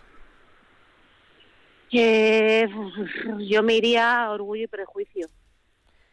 Orgullo. Es Orgullo y Prejuicio, es... Un Es, clásico. es que es- es un clásico, o sea, Es que es, no he leído nunca novela romántica, por eso, bueno. A nunca- ver, nunca eso está- es en, en el Austen, ¿no? clásico, clásico, clásico, eso es. Y actual ahora mismo hay varias escritoras españolas que, que lo están lo están reventando, están petando todo, tanto en redes como en librerías. Yo te diría uno de Violeta Riz, que es Yo también no es te quiero. ¿Yo también? No es te quiero. No es te quiero. Eso es. Con, y nos iríamos a un clásico y a uno de, actual. de ahora. Bueno, pues este, este, este mismo reto se lo vamos a proponer a nuestra siguiente invitada. Marta, te, te invitamos a que te quedes ahí si quieres, por si quieres aportar algo también, ¿eh? Pero vamos Vale, a perfecto. saludar, vamos a saludar a Amaya, a Maya Ibarrarán Vigalondo, profesora de la Facultad de, de Letras de, de la UPV. Em, y bueno, em, impartes, Amaya, concretamente el grado de... eh, no, estás, espérate, que me lío, Amaya. Cállate, Eguerdión. Eguerdión. Eguerdión. Literatura y cultura. Te voy afinando yo si quieres. Literatura y cultura estadounidenses. Eso es, eso es. Bueno, y es, bueno, eta esker, bueno, eh, es que en la uni nos especializamos tanto que vamos haciendo ahí muñequitas rusas hasta llegar a lo que nos dedicamos. En mi caso es literatura y cultura estadounidense, pero sobre todo me dedico a la literatura y la cultura no anglosajona, no blanca. ¿eh? Y de aquí estamos. surge este, Esta este propuesta. ¿no? Eso Tan es, esta propuesta tan interesante. Otras Eso. literaturas. Sí, que nosotros además, Amaya, lo que vimos es que montaste un ciclo de cine recientemente, eh, Sí. también que nos impactó mucho, yo creo, a la gente de Gasteiz que estábamos ahí viendo un poco las cosas que se hacen y dijimos, Amaya, ven aquí, te queremos en la Casa de Cultura. Te ficharon, Amaya, te ficharon. Bueno, ¿cuál es tu, Me. ¿cuál es tu propuesta para este club de lectura, Amaya? Cuéntanos. Bueno, pues eh, yo eh, he escogido unos cuantos libros, pero al final nos hemos decantado por cuatro. Eh, bueno, hay una cosa que no hay que hacer, pero la tenemos que hacer a los que nos dedicamos a esto, es eh, la de hacer grandes grupos como si fueran homogéneos, ¿no? Por ejemplo, hablar de afroamericanos, hablar de latinos, hablar de asiáticos. Dentro de estos grupos hay gente de diferentes procedencias, ¿no? Nos- gente afroamericana del Caribe, que ha llegado de África por la esclavitud, entre los latinos hay cubanos, chicanos, etcétera. Pero bueno, para economizar un poco se utilizan estas cuatro grandes categorías, nativos, latinos, o en mi caso he elegido chicanos, eh, afroamericanos y asiático-americanos. Entonces, la idea es escoger una novela de un escritor o una escritora de cada uno de estos grandes colectivos eh, que esté traducida al castellano, que esa es una de las, eh, bueno, Problemas, pequeños ¿no? problemas, ¿no? Que hay que elegir lo que está traducido y lo que está medianamente bien traducido. Entonces, empezamos con una obrita preciosa, o sea, un, un- un bombón de, de novela, pero muy dura a la vez, eh, de una autora chicana, Sandra Cisneros, que casi ya es canónica, no solo en el canon chicano, sino en el estadounidense. Seguimos con Toni Morrison, que recibió un premio Nobel, eh, eh, Ojos Azules o The Blue Sky. La tercera sesión, si no recuerdo mal, es Sherman Alexie, un, un autor espocano, una- un autor nativo americano, que es una novela, algunos lo han definido como literatura juvenil, yo no lo creo, pero bueno, y si fuera, pues también estupendo, porque habla un poco de la vida en la reserva, de salir de la reserva, etcétera, etcétera. Y la última es eh, el Club de la Buena Estrella, de mm, Amy Tan, que tiene una película producida por Oliver Stone, muy interesante. ¿eh? Entonces, así veremos como otras realidades de Estados Unidos, más allá de la canónica o de la blanca, ¿no? Más allá de los autores que todos conocemos, que son excepcionales, por supuesto, pero bueno, estos de alguna manera vienen a dar otra visión, ¿no? De lo que es Estados Unidos y de la vida tan multi multicultural y complicada ¿eh? a nivel social. Eh, Marta nos hablaba de, que su club de lectura, bueno, pues era como muy enfocado a, lectores que habitualmente, personas que habitualmente leen novela romántica. Yo no sé, Amaya, si en tu caso eh, la, la, gente está tan especializada en estas lecturas, en otras lecturas eh, de, de Estados Unidos que no sean anglosajonas, lo que decías, o es más un club de lectura de descubrimiento. Yo creo que sí, al final es literatura, ¿eh? son novelas, son buenas novelas. Eh, como te digo, por ejemplo, Toni Morrison tiene un premio Nobel, o sea, la, la, novela de Toni Morrison es una maravilla, lo que pasa es que tiene una carga social muy importante, ¿no? Y, y, y casi todas estas novelas que vamos a leer nos hablan, ¿no? De la sociedad, de los problemas de los que no están en el grupo mayoritario, en el poder, como quien dice, ¿no? Porque luego a nivel demográfico, pues las personas no blancas son casi mayoría en los Estados Unidos, ¿no? No hace falta especializarse, es, leer una novela que nos va a dar otra visión, ¿no? De, de, Estados Unidos y que de hecho yo creo que complementa y es necesaria para entender pues qué pasa en aquel país, ¿no? Y cómo se ha reflejado a través de la literatura y cómo estos autores han usado la literatura, sobre todo después de, del movimiento de los derechos civiles, pues para enseñar su versión de Estados Unidos que es que es tan real como la otra, ¿no? Uh -huh. Me encanta no escucharte, Amaya. Sí, sí, sí, sí ¿qué propuestas... Soy un poco andereño, ¿eh? Soy un poco andereño. Sí, no, bueno, unas propuestas muy interesantes para los próximos meses, uh -huh. ¿no? Yo creo que dan ganas, a ver si consigo ir a vuestros dos clubes. Siempre quiero ir a los clubes de la gente que no tenemos. Luego no nos da la vida, ya. ¿verdad? Eh, también, eh, fechas también de este, de este club. Eh, febrero, marzo, abril y mayo. Pero las mismas fechas, Amaya, eh, eh, la, no. los de Marta 29 Estas de febrero. No, las tengo delante, uh -huh. 27 de febrero, 26 de marzo, 23 de abril y 21 de mayo. Uh -huh. Bueno, pues eh, a las 7 de la tarde, como el de Marta también, y en la misma sala, entrada libre, no hay que inscribirse, en la sala Cervera. Lo único que hay que hacer es disfrutar de la lectura. Eso sí, sí, disfrutar Eso de la sí. lectura y disfrutar de compartir las lecturas Eso y de conversar. ¿no? Que Eso es, el poder de los clubes, que, ¿no? que, es una combinación perfecta. Marta Lobo, eh, Amaya Ibarrarán, es que ricasco vi hoy. Y, es que recasco sube hoy. Bueno, y nada, que, que, vaya bien. Luego podemos hacer otra conversación con ellas para ver cómo van los clubes. Claro, porque... según vayamos hoy vayan leyendo, pues, pues ¿Sí? uh, vamos comentando vamos libros. comentando, claro que sí. Claro. Lo dicho, Marta, Maya, gracias a las dos. Que, que vaya bien. Es que recasco. Sí, es que agur, agur. Agur, chicas. Agur. agur bueno, Quique, y, y, para terminar, por cierto, estoy pensando que también hay clubes de lectura. Los chiquis. Para chiquis, ¿no? Claro, ojo, tenemos una propuesta ya desde el año pasado que está funcionando muy bien con Carla Fernández de Gamboa. Es una propuesta para eh, gente menuda entre 10 y 12 años en euskera. Eh, han comenzado ya eh, en enero y ayer mismo, 2 de febrero, hubo lecturas, pero hay quedadas para el 9 de febrero, para el 8 de marzo, 12 de abril y 10 de mayo, con con libros, pues que, bueno, está ahí, es en la sala Maritu, hay un aforo de 45 personas, invitamos a todo el mundo a venir, eh, pero bueno, al final también para gobernar un poco a la gente menuda, pues está la, la, la, que propone y la que dinamiza Carla, como digo, pues pensando en 10, 12, 15 personas. Hay sitio, hay sitio todavía. Y, y hay lecturas interesantes que ha propuesto ahora por delante. Tenemos Clack, Pipi Galchaluse, nuestra querida Pipi Calzas Largas, eh, Charlie eta Chocolate Llanteguía, eta Corri, Kuru, Corri. Uh -huh. Tres o cuatro libros, mejor dicho, pues, uh -huh. pues que están ahí porque se lo han ganado y porque deben estar ahí. Pues ahí está dinamizando Carla Fernández de, de Gamboa esos clubes de lecturas para lectores y lectoras más jóvenes de, de, la casa, que tienen también ese espacio en la Casa de Cultura Ignacio Aldecoa. En un minuto, Quique, que nos tenemos que marchar. Eh, háblanos de una nueva publicación eh, eh, de Oitura, ¿no? Esas, de, de, esa publicación que, que, ya está disponible. Cuéntanos. Sí, los estudios de etnografía alavesa, que el Seminario Alaves de Etnografía y la Diputación Foral de Álava vienen publicando desde, desde el año 81, que salió el número cero.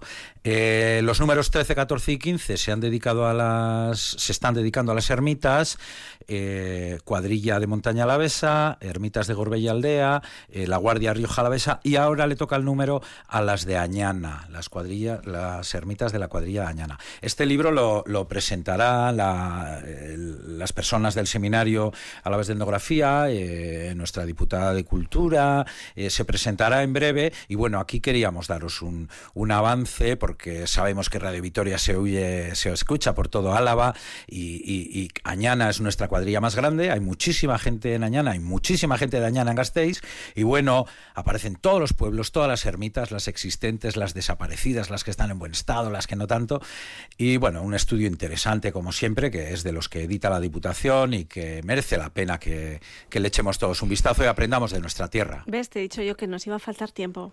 Yo soy muy charlatán. No, si no es por ti, es que hemos tenido muchas cosas de las que hablar.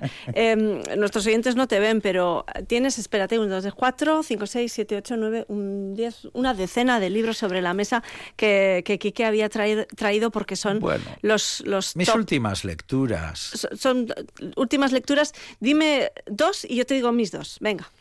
Venga, pues el maestro Juan Martínez, que estaba allí, de Manuel Chávez Nogales, editado por Libros del Asteroide. Este es un escritor sevillano de los años 30 y escribe de un flamenco que se escapa y se va a, a bailar en Rusia y le pilla allí la revolución. Estaban allí haciendo flamenco. Este se había escapado con una chiquita de Burgos. Bueno, es increíble. Y está basado en una historia real Historión. y nos lo novela. Bueno, es un clásico ya rescatado hace, hace poco. Y otro, pues mira, pues se ría de Pachi Zubizarreta, he disfrutado mucho. eh, Pachi es un grandísimo de los nuestros. Me ha costado, ¿eh, Pachi? Eh, una gozada, hay que leerlo con el diccionario al lado. para- Pero vamos a ver, ¿todos estos tienes en la mesilla?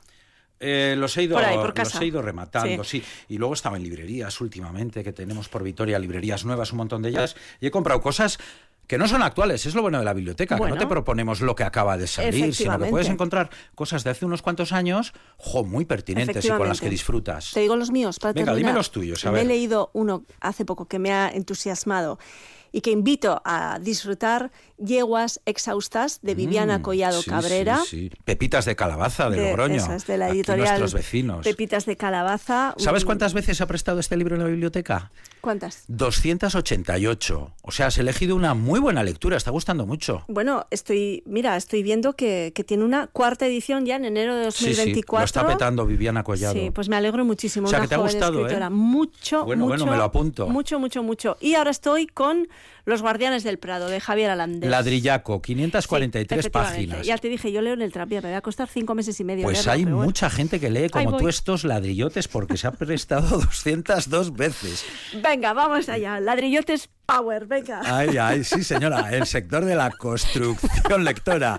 Sí, eh, mola esto de los ladrillos, pero, pero también está muy en boga la literatura más breve, Sí. el cuento, y hilamos con el Sí, principio. sí, de hecho, Yeguas eh, exhaustas es mm, muy breve y se lee muy fácil. Sí, 143 páginas. Bueno, es. Quique, nos tenemos que marchar, pero Vale. estos libros, por favor, me los traes la próxima vez, si quieres. o seguramente, te seguramente tengas nuevos, seguramente, seguramente tengas Sí, nuevas lecturas. esto es un no para darnos. Bueno, Quique, desde la Casa de Cultura Ignacio Aldecoa, un placer teneros aquí y seguimos, seguimos. Merche, un placer venir a Radio Vitoria, a la radio pública de todos los alaveses. Es que ricasco, gracias por acordarte de nosotros.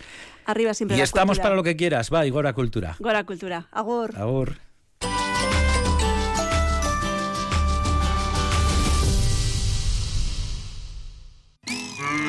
Esta semana comprar carne de vacuno tiene premio. Aquí está la semana de bonos para carne de vacuno. Haz una compra de 15 euros y paga solo 10. Consigue bonos en tu carnicería habitual solo hasta el sábado. Más información en asi.eus barra bonoquela. Asi, Eusko. Ven a Tecnoarama antes de fiestas de la Blanca y podrás adquirir tu nuevo Mazda CX5 con más de 1.500 euros de ahorro adicional. Mazda CX5 con etiqueta Eco y 6 años de garantía. Date prisa, aprovecha la promoción especial Fiestas de Vitoria. Tecnoarama, Portal de Gamarra 56. Disfruta del placer de la conducción con el nuevo Mazda CX5 y con más de 1.500 euros de ahorro adicional.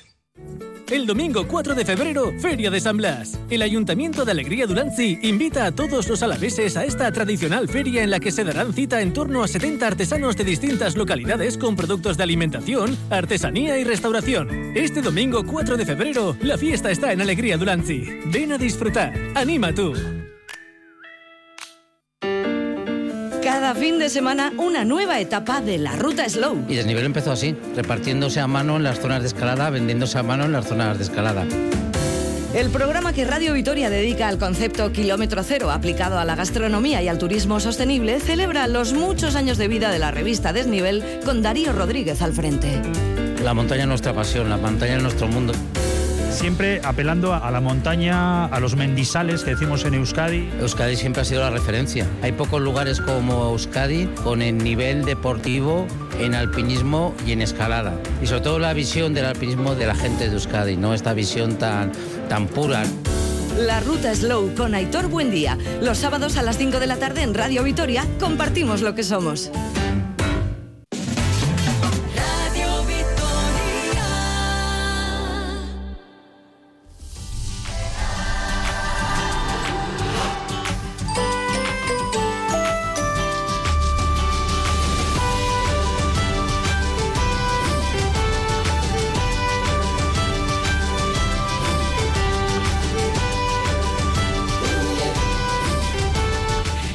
12 y 32 minutos, a veces, siempre lo digo, pero es que a veces mm, nos gustaría tener una conexión visual con lo que está ocurriendo aquí, la trastienda de la radio, porque mientras Quique recoge sus libros, que como digo son unos cuantos, eh, abrimos paso a bueno, pues a otras cosas y a otros invitados, invitada en este caso a Déjate llevar. Lady Aldana, ¿cómo estás? Buenos días. Kaixo, egunon. Y tú, me, bien. y tú me decías, Lady, me, me gusta esto de, de la trastienda de la radio, ¿no? Sin duda. Mientras yo le preguntaba a Arancha, bueno, Arancha, ¿cuánto queda de público? ¿Cómo vamos? Papá, papá, ¿no? Todo este tejemaneje que, que diría aquel. Bueno, Lady, la última vez que hablamos contigo te pillamos en una nevada allá por Madrid, ¿no? Sí. Que no pudiste volver a, a Vitoria a charlar en persona con nosotras. Eso es. Pero ya estás aquí, eh, afortunadamente. Todo ha ido bien. Todo ha ido bien. Bueno, eh, recordamos, Lady, Lady Aldana eh, ha venido a Déjate llevar para abrirnos la mente en, en el tema de la inclusión, ¿no? de, de la accesibilidad. Eso es. Eh, porque, bueno, Lady eh, es una persona invidente, eh, una ceguera de nacimiento, ¿no? Sí. Y, eh, bueno, pues eso, te ha podido poner trabas en tu vida, Lady, pero a pesar de todo eso, tú has ido poquito a poco, bueno, pues abriéndote camino con tus estudios, con, bueno, pues con tu- y con tus propios proyectos vitales, ¿no? Sí. En este momento en que te encuentras, hemos dicho, eh, eh, en el estudio me refiero. Pues he estudiado la carrera de traducción e interpretación aquí en la UPV en Gasteiz y ahora mismo estoy con el proyecto de hacer el máster de profesorado porque me gustaría especializarme en profesora de inglés, de francés, de idiomas, que es lo mío.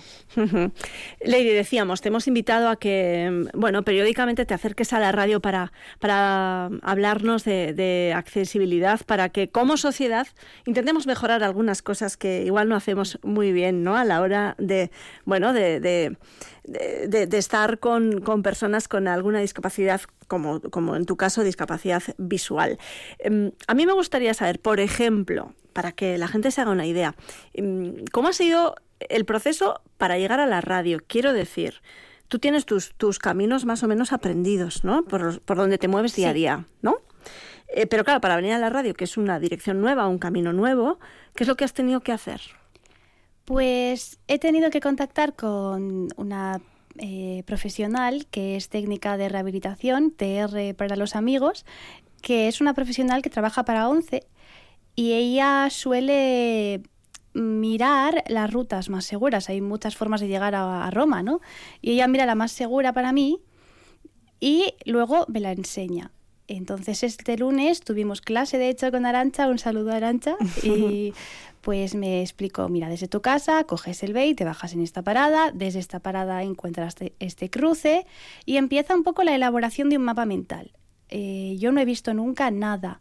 Entonces mi mapa mental es como mi Google Maps eh, en la cabeza para saber dónde estoy, a dónde quiero ir y cómo llegar de forma segura. Las personas, eh, no voy a generalizar eh, para todo el mundo porque cada persona ciega pues tiene su grado de visión o no. Pero para mí es indispensable, por ejemplo, ir pegada a las paredes. No Llevas- pegada literal. Sí, llevas bastón. eh, has estado unos meses con Elma, tu, tu perra guía, pero Elma ha vuelto a la escuela porque eso es, tiene problemas de salud y no puede trabajar. Elma Eso está es. jubilada ya. Pero bueno, mientras te dan otro perro, has vuelto con el, con, con el- a moverte con el bastón. Vale, la pared es tu referencia. Es mi referencia. ¿Por qué? Porque si voy por un espacio abierto eh, si, con bastón, sin, sin referencias, eh, yo no tengo la misma orientación espacial, no soy consciente de dónde estoy yendo, entonces puede ser peligroso. Por eso vamos cerca, digámoslo así, de las paredes. eh, pues si encuentras una esquina, luego tienes que saber muy bien a dónde tienes que girar, qué cruce buscar. Los cruces tienen unas baldosas que ya habrá visto la audiencia, que son para que el bastón, la rueda que se llama contera del bastón, vibre más fuerte y me diga, cuidado, ahí se acerca una carretera cuando se acaben estas baldosas, por ejemplo. Eh, me- has dicho que has tenido que coger transporte público. Vale, los transportes públicos, tengo entendido que, mm, el, bueno, lo- los más nuevos, los más eh, modernos, tienen dispositivos eh, que tú puedes de alguna manera activar, ¿no? Con tu, pues, con tu teléfono, ¿no? Para eh, que te digan cuánto queda hasta que venga el siguiente autobús, ¿no? O, o que te diga la parada que es, algo así. Eso es. Por ejemplo, tenemos un mando que la ONCE financia, su valor sería de unos 30 euros, eh, que activa mandos y megafonías de autobuses y, bueno, tranvía no, porque gracias a Dios el tranvía sí lo hace bien y habla constantemente para todo el mundo, como debería ser, ¿no? Entonces, eh, este mando activa, por ejemplo, el panel que hay en la marquesina cuando esperas al bus y me dice la línea B, por ejemplo, A, que va hacia la Mendizorroza, llega en un minuto. Y después, cuando te subes al autobús, hay un botón azul que puede pulsar el conductor o la persona usuaria o el propio mando y debería activar la megafonía que empieza a decir, como en el tranvía, eh, la siguiente parada Las es paradas. esta. Em, pero esto no, esto no es tan bonito siempre. No. Ya. De hecho, no suele ser. No. Curioso, ¿verdad? Que esté en el papel y no esté en la práctica. Eh, no entiendo muy bien por qué, pero me gustaría aprovechar para decir que últimamente el servicio de megafonía está fallando más que una escopeta de feria, si me permitís la expresión. El servicio de megafonía de- del autobús del BEI. Del BEI. Que suele ser la línea que yo más eh, utilizo. Desconozco las demás, pero seguramente estarán por ahí, porque si el BEI, con lo moderno y nuevo que es, ya falla, pues... Claro, esto alguien que alguien vidente. Lo- Los, ¿no? los que vemos somos videntes, Sí, no es que acertemos el futuro, es que ¿no? alguien vidente dirá "Bu, a mí, ¿no? A mí me da igual, ¿no? Total, yo veo y sé dónde voy, ¿no? Y tal. Pero, ¿qué pasa con la gente como tú que, que no, que no pues, Claro. necesitáis esa, esa ayuda auditiva? Para mí no es una opción subirme al transporte público. Yo no puedo ir andando a todos los sitios si no va el bus, eh, o me refiero a la megafonía, o, o si no, no tengo pues la posibilidad de ir en coche, a no ser que pague taxis y es un coste que no es asumible la mayoría de, de veces, no puedes ir en taxi a todas partes. El transporte público, que de hecho se vende como sostenible, accesible y, y realmente sí, ecológico también, eh, eh, se suelen olvidar de que precisamente las personas con algunas discapacidades, como en mi caso la visual, pues lo dicho, no es opcional. Entonces, si yo, por ejemplo, me subo al BEI, bueno, yo utilizo una, una aplicación móvil, un GPS que se llama Movit, M-O-O-V-I-T, es una aplicación normal. Eh, Bueno, ya hemos hablado otras veces con Merche de que utilizamos iPhone o Android, teléfonos normales con sintetizador de voz que me lee todo lo que pone en la pantalla. Vale, pues yo utilizo eso porque cuando no funciona, los conductores aprovecho para darles un aplauso desde aquí porque siempre suelen estar pendientes de darle al botón, de notificar a tu visa si no funciona, de avisarme si no funciona la megafonía y mi aplicación por lo que sea también ha fallado, porque si yo me quedo en una parada en la que no es, yo, ¿os acordáis de mi Google Maps mental? Solo sabía venir desde la parada Universitate a Radio Vitoria. Si yo me quedo en una parada siguiente, sí, lógicamente lo que tendría que hacer sería cruzar al otro lado, coger el autobús con la dirección contraria y bajarme a Universitatea e ir a la Radio Vitoria. Pero resulta que ahí obviamente pues dependería de ayuda de gente, pero imaginaos el estrés que me supondría a mí o a otra persona quedarse en una parada que no es no solo por tema de tiempo, sino de vulnerabilidad, porque yo no había trabajado este posible escenario en mi recorrido. Me aprendí el recorrido que yo voy a hacer, no todos los que debería hacer en caso de que la megafonía no funcione y me quede en otra parada que no es. Lady, en, en, bueno, pues en esta actividad diaria que puede ser eh, coger un, un autobús o, cruzar una calle o, bueno, en algún momento que puedas sentirte desorientada, em, ¿qué respuesta hay por parte de, bueno, de la ciudadanía? Con bastón muy buena. Con perro guía se suele entender que el perro te lleva, cosa que no es cierta, y es verdad que pues, las personas interactúan menos contigo. Lo que interactúan son perros sueltos, pero eso es para otro tema. Ya, perros sueltos que distraen al tuyo que está trabajando. Exacto. Eso es. Eso da para otro tema, efectivamente. Pero con bastón la gente suele ser pues muy rápida en cuanto a verte y decirte si necesitamos ayuda. Eh, quiero que me expliques o, o- o que me digas, que, a, ver, a ver, si somos condescendientes, si, si, si intentamos ayudar sin más o, tendemos eh, ese síndrome de- del Salvador Blanco. Sí, tendemos a sobreproteger por instinto, casi que diría yo. Porque cuando alguien ve a una persona ciega por la calle que se acerca a un cruce, igual piensa, no ve y no es consciente de que se está acercando a ese cruce. Y resulta que lo ha hecho tropecientas mil veces con su técnico de rehabilitación, pero esta persona en ese momento no lo sabe y el instinto le dice, ¡cuidado! ¡Pasa un cruce! y es natural y, a- y hasta cierto punto el instinto de otros te puede salvar la vida. Ojo. Pero también te la puede poner en peligro, porque del susto, igual. Sí, sí. Eh, ¿Te ha pasado alguna vez que alguien coja tu brazo y, te Sí. lleve a un lugar que tú no sabes muy bien dónde es? Sí, y eso la... Con, an- con ánimo de ayudar, Claro, quiero decir. Desde, la, desde vuestro lado nunca va esto a juzgar, porque nadie nos ha enseñado cómo hacer las cosas. Pero desde nuestro lado es una situación, sobre todo yo siendo mujer, muy vulnerable, la de no, no, yo te llevo y agarrar. Agarrar implica eh, que yo pierdo el control sobre mi cuerpo y diréis, estás exagerando, yo solo quería ayudarte. Ya, pero cerremos los ojos e imaginémonos que nuestra pareja o nuestro hermano pequeño o quien familiar sea, de repente estás con los ojos cerrados meditando en modo zen y te coge los hombros por los hombros por detrás. Te llevas un susto. No te lo esperas, saltas y puede ser hasta agresivo. Justificable o no, es lo que suele pasar cuando vamos por la calle y una persona coge nuestro brazo sin avisar, sin comunicación previa. No es que seamos bordes nosotros o que la persona que coja el brazo sea mala persona, no, la persona quería ayudar y el ciego sencillamente no ve. Entonces, hablar primero, preguntar, es importantísimo para que todo vaya bien. Preguntar yo creo que no es la clave Sí. de, de muchas cosas en la vida, pero en este caso también. Eh, Lady, vamos concluyendo de momento, porque habrá más tiempo de, de estar contigo. Y bueno, y con, también con invitados e invitadas que tienes pensado Por traernos, que estoy expectante por saber de qué nos vais a hablar. Pero antes de marcharte, me gustaría hablar eh, me gustaría que nos explicaras eh, también esa lucha tuya, esa eh, eh, lucha activa contra el capacitismo que tenemos como sociedad hacia las personas con alguna discapacidad. ¿Nos puedes explicar qué es el capacitismo? No voy a complicarme mucho porque todos estaréis pensando, más sismos, de verdad. Pero es un término paraguas que engloba un poco, pues, digamos, esta manera socialmente aceptada de concebir la discapacidad como una minusvalía, como algo, por ejemplo, personas inválidas.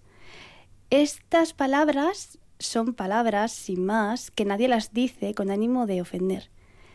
Pero si empezamos a pensar la ideología que se mueve detrás de todo, llegamos a que hay personas que están oprimidas hasta cierto punto porque el hecho de que a mí la megafonía no me hable, por ejemplo, y vuestro, el bus y vuestro cartel visual de la siguiente parada sí funcione, algo tan nimio responde a algo que hay detrás más allá, de que los derechos humanos de ciertas personas son opcionales, son, si acaso, caridad.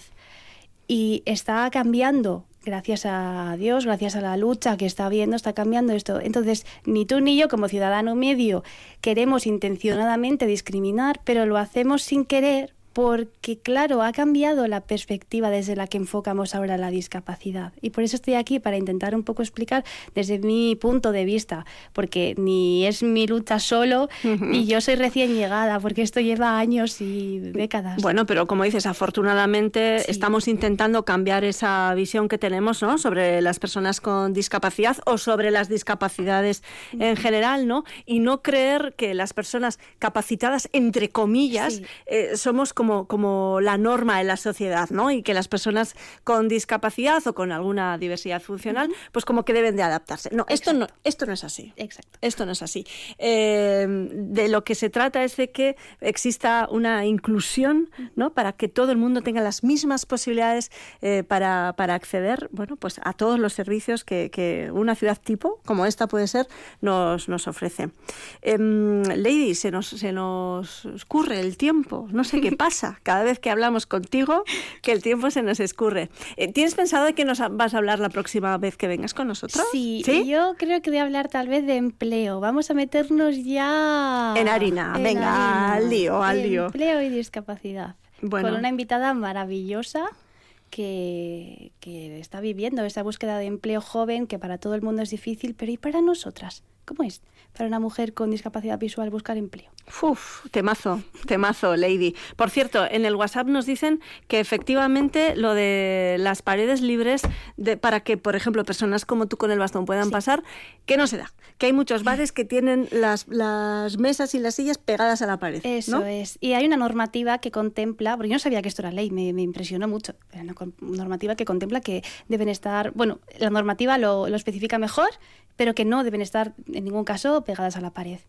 Bueno, pues ahí queda eso, ese mensaje. Lady, em, por suerte vamos a tener más tiempo de hablar contigo en, en, un par de semanas, así que muchísimas gracias. Em, espero que tengas un cambio de vuelta mm, sin sobresaltos, ¿no? Eh, y nada, estoy deseando que, que, nos presentes a tu invitada de, de la, del próximo día para hablar de empleo, mujer y discapacidad. Es que ricasco, Merche. Gracias, un abrazo. Agur.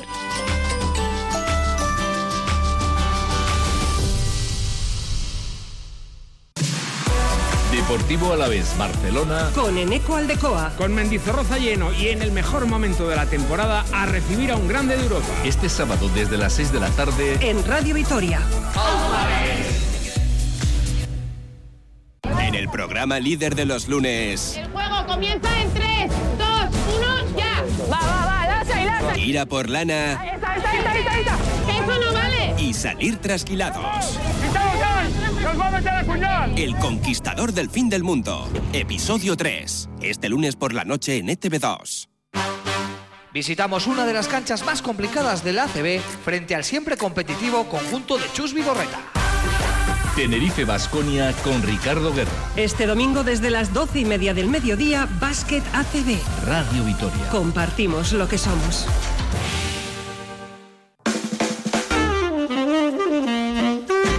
Esta semana llegamos con propuestas escénicas para el mes de febrero con Germán Castañeda y su sección Lo que hay que ver.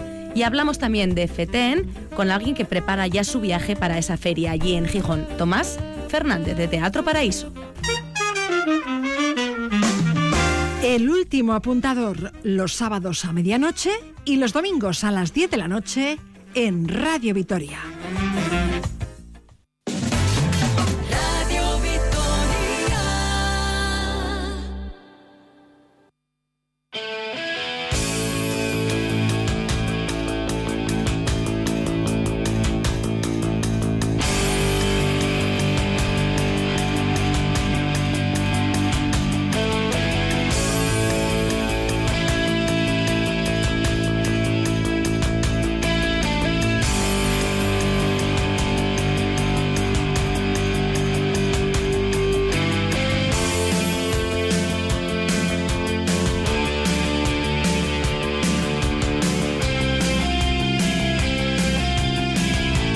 Seguro que más de uno reconoce este tema de Delirium Tremens, IQ y casi, que es lo que los jóvenes, los y las jóvenes estarán haciendo hoy en el campus de la universidad, concretamente la Facultad de Deportes en Gasteiz.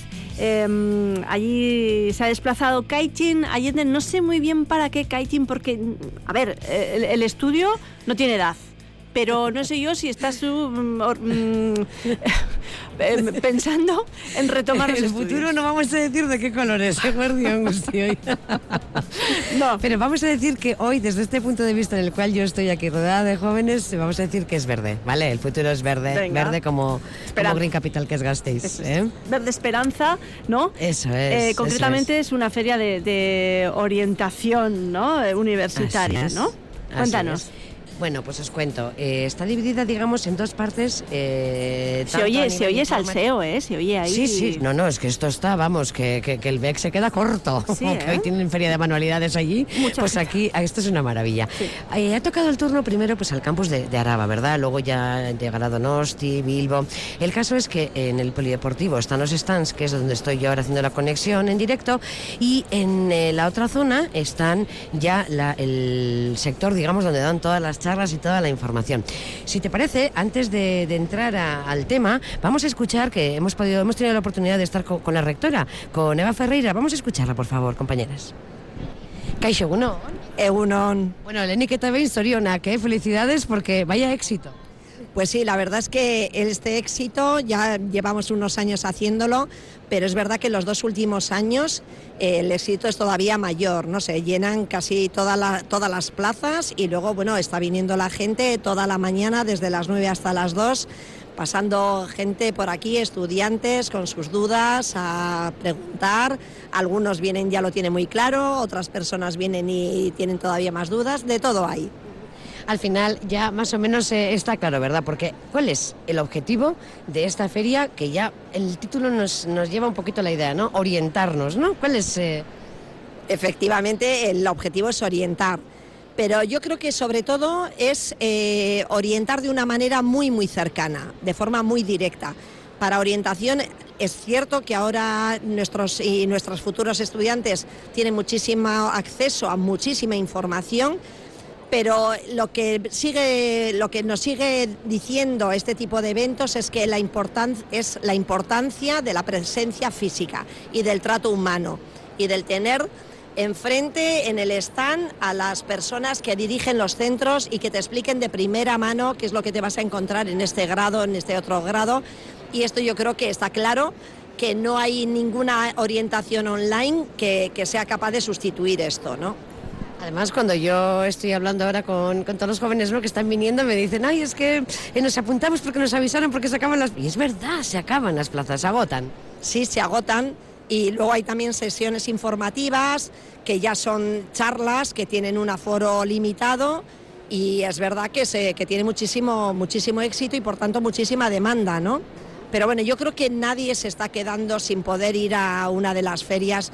Eh, hay, gente que incluso repite, o sea que estamos haciendo en los tres campus, en Donostia, hoy aquí en, en Álava y haremos el sábado que viene en Vizcaya y en los tres campus está siendo muy, muy exitoso. Es que ricasco, ¿eh? Porque aquí está el futuro.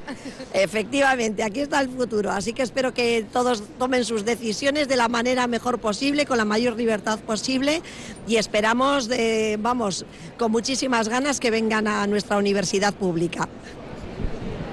Bueno, pues, Bueno, pues, sí, decisiones digamos, que sí. yo creo que en algún momento hemos tenido que tomar todos en nuestra vida Claro. eh, con cierta presión, pero bueno. Claro. Pero bueno. Pero bueno, que ante todo lo que nos hace falta es, eh, ante una incertidumbre siempre es eh, necesaria la información, porque eso también eh, nos da seguridad, ¿verdad? Claro. Bueno, pues aquí podemos estudiar pues muchas carreras, artes, humanidades, ciencias, ciencias de la salud, ciencias sociales y jurídicas, ingeniería, arquitectura. ¿Sabes dónde está la mayor cola? ¿Dónde? En el acceso.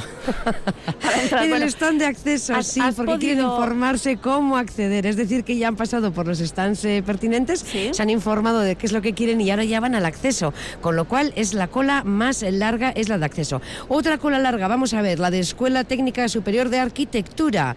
Eh, está muy bien. Ingeniería también tiene cola, en letras también, pero en letras están un poquito como hablando más, ¿eh? al igual que los de Bellas Artes que hacen corrillos para hablar. Aquí los artistas, ya sabes, se ve desde el principio Sí, quiénes van a ser artistas. Bueno. Pero bueno, los artistas y los futuros médicos, enfermeros, periodistas, ingenieros y demás, eh, yo he estado con ellos, ¿eh? Vamos a escuchar. Kaixo. Bueno, te veo que ya llevas un poquito de información, ¿no? Sí, un poco. Bueno, cuéntame, ¿a qué hora has venido? Eh, hemos venido a las 11 y cuarto, creo, más o menos. ¿Y qué has estado? ¿Has estado en alguna charla? Eh, sí, en la de las lenguas, más o menos. ¿Qué te ha parecido? Eh, pues no sé, te daban bastante información. Es que, no sé, te hablaban de todos los grados así un poco por encima, pero muy bien. Es decir, hoy es una feria de orientación para, para coger ideas. ¿Tú tienes alguna idea? Eh, no, vengo así un poco para mirar por encima todas, pero todavía no sé una específica. Es para informarme un poco solo. Por lo tanto, hoy viene muy bien este tipo de, de jornadas, ¿verdad? Sí, sí. ¿Te has encontrado con gente conocida? Eh, no, no, pero no sé, no, no. ¿Ya tienes lectura para este fin de semana? Sí, sí. Es que recasco. Es que recasco. Bueno, ¿qué habéis venido las tres juntas? Sí, hemos venido a una charla, bueno, era eh, una charla que había pues enfermería, fisiomedicina y, y odontología. ¿Cuál, cuál? más? Odontología. Y de todas estas que me habéis mencionado, ¿hay alguna que ya tengáis clarísimo esto es lo que yo quiero estudiar? Sí, bueno, a ver, no tenemos una idea clara, pero bueno, alguna de nosotras sí, pero mm, hemos venido mayormente por medic- o sea, por enfermería y ahí nos han explicado un poco más, igual para aclarar para aclarar ideas y tal, pues nos ha venido muy bien. Claro que hay mucha gente aquí, han traído hasta, bueno, pues eh, de seguridad, de tráfico y de todo. Oye, qué meneo hay aquí, pero cuánta gente, ¿no? Sí, sí, esto es el Cuchi ahora mismo. Sí, está todo, todo el mundo de nuestra edad, hay mucho ambiente, mucha gente, sí. Sí, Bueno, y ya conocíais, ¿no? Que existía esta oportunidad de poder venir aquí a orientarse, porque se llama una feria pues para, para orientarse, ¿verdad? Sí, además nos habían avisado en clase que teníamos que apuntarnos porque mucha gente iba y igual no conseguíamos plazas. Y aparte que también hay en Vizcaya y en Guipúzcoa también se puede ir, pero estando aquí, pues hemos venido. Sí. Bueno, entonces, en vuestro caso, vuestra compañera ya nos ha dicho así enfermería, vosotras, ¿cómo, cómo lo veis? ¿Cómo veis el futuro ya estudiantil, digamos? Porque claro, luego ya, ya seréis profesionales. Sí, bueno, pues yo también pienso más en enfermería porque eh, igual podría tener la opción de medicina, pero al ser tantos años y mucho tiempo, pues enfermería me llama más la atención. Yo, yo tengo claro ya desde hace unos meses que sí que enfermería. Sí. sí. O sea que nos vais a cuidar súper bien, porque ya para entonces ya os necesitaré muchísimo, ¿eh? Es que ricasco, Nesca, pasar buen día. Qué ricasco. Kaiso. Oye, ¿habéis tenido plaza para poder escuchar alguna de las charlas? Eh, sí, tenemos una hora a la una y cuarto de farmacia. Sí, eh, tenemos una a la una y cuarto de farmacia, sí. A- alguna de antes no, no hemos podido ir. Pero porque están a tope, ¿no? Sí, todas llenas. Bueno, ¿de dónde venís? De Vitoria. De Vitoria. Ah, bueno, bueno, porque claro, eh, quiero decir, podéis venir de otro sitio, porque claro, luego, claro, los que vivís en la capital es todo fácil, ¿eh? O más cercano. Sí, no nos ha costado nada llegar. Bueno, ¿y qué lleváis? ¿Qué lleváis? Os veo que, que lleváis mucha documentación. Sí, farmacia, ciencias, química, biología. O sea, que tenéis muchas dudas. Sí, pero bueno, ya hemos ido a preguntar algunas y cómo funciona también la selectividad y todo. Mm. Bueno, y mm, esta feria, ¿no? Que nos orientan un poquito de cara al futuro, ¿co- ¿qué tal os está viniendo el día de hoy? ¿Cómo lo estáis llevando? Yo creo que bastante bien para informarnos mejor de las cosas. Sí, o sea, yo creo que viene muy bien que nos den información así, entonces está bien. Sí, porque así se aclaran dudas también, podéis preguntar, ¿verdad? Encima, como viene gente que igual ya ha estado en la universidad, nos hablan de su experiencia propia. ¿Estáis animadas? Sí, yo creo que hace ilusión al final empezar un proyecto nuevo con lo que queremos estudiar, entonces sí. Bueno, sabéis que sois las profesiones del futuro. Así es. Sí. Apostamos por vosotras, ¿eh, chicas? Suerte. Muchas gracias. gracias.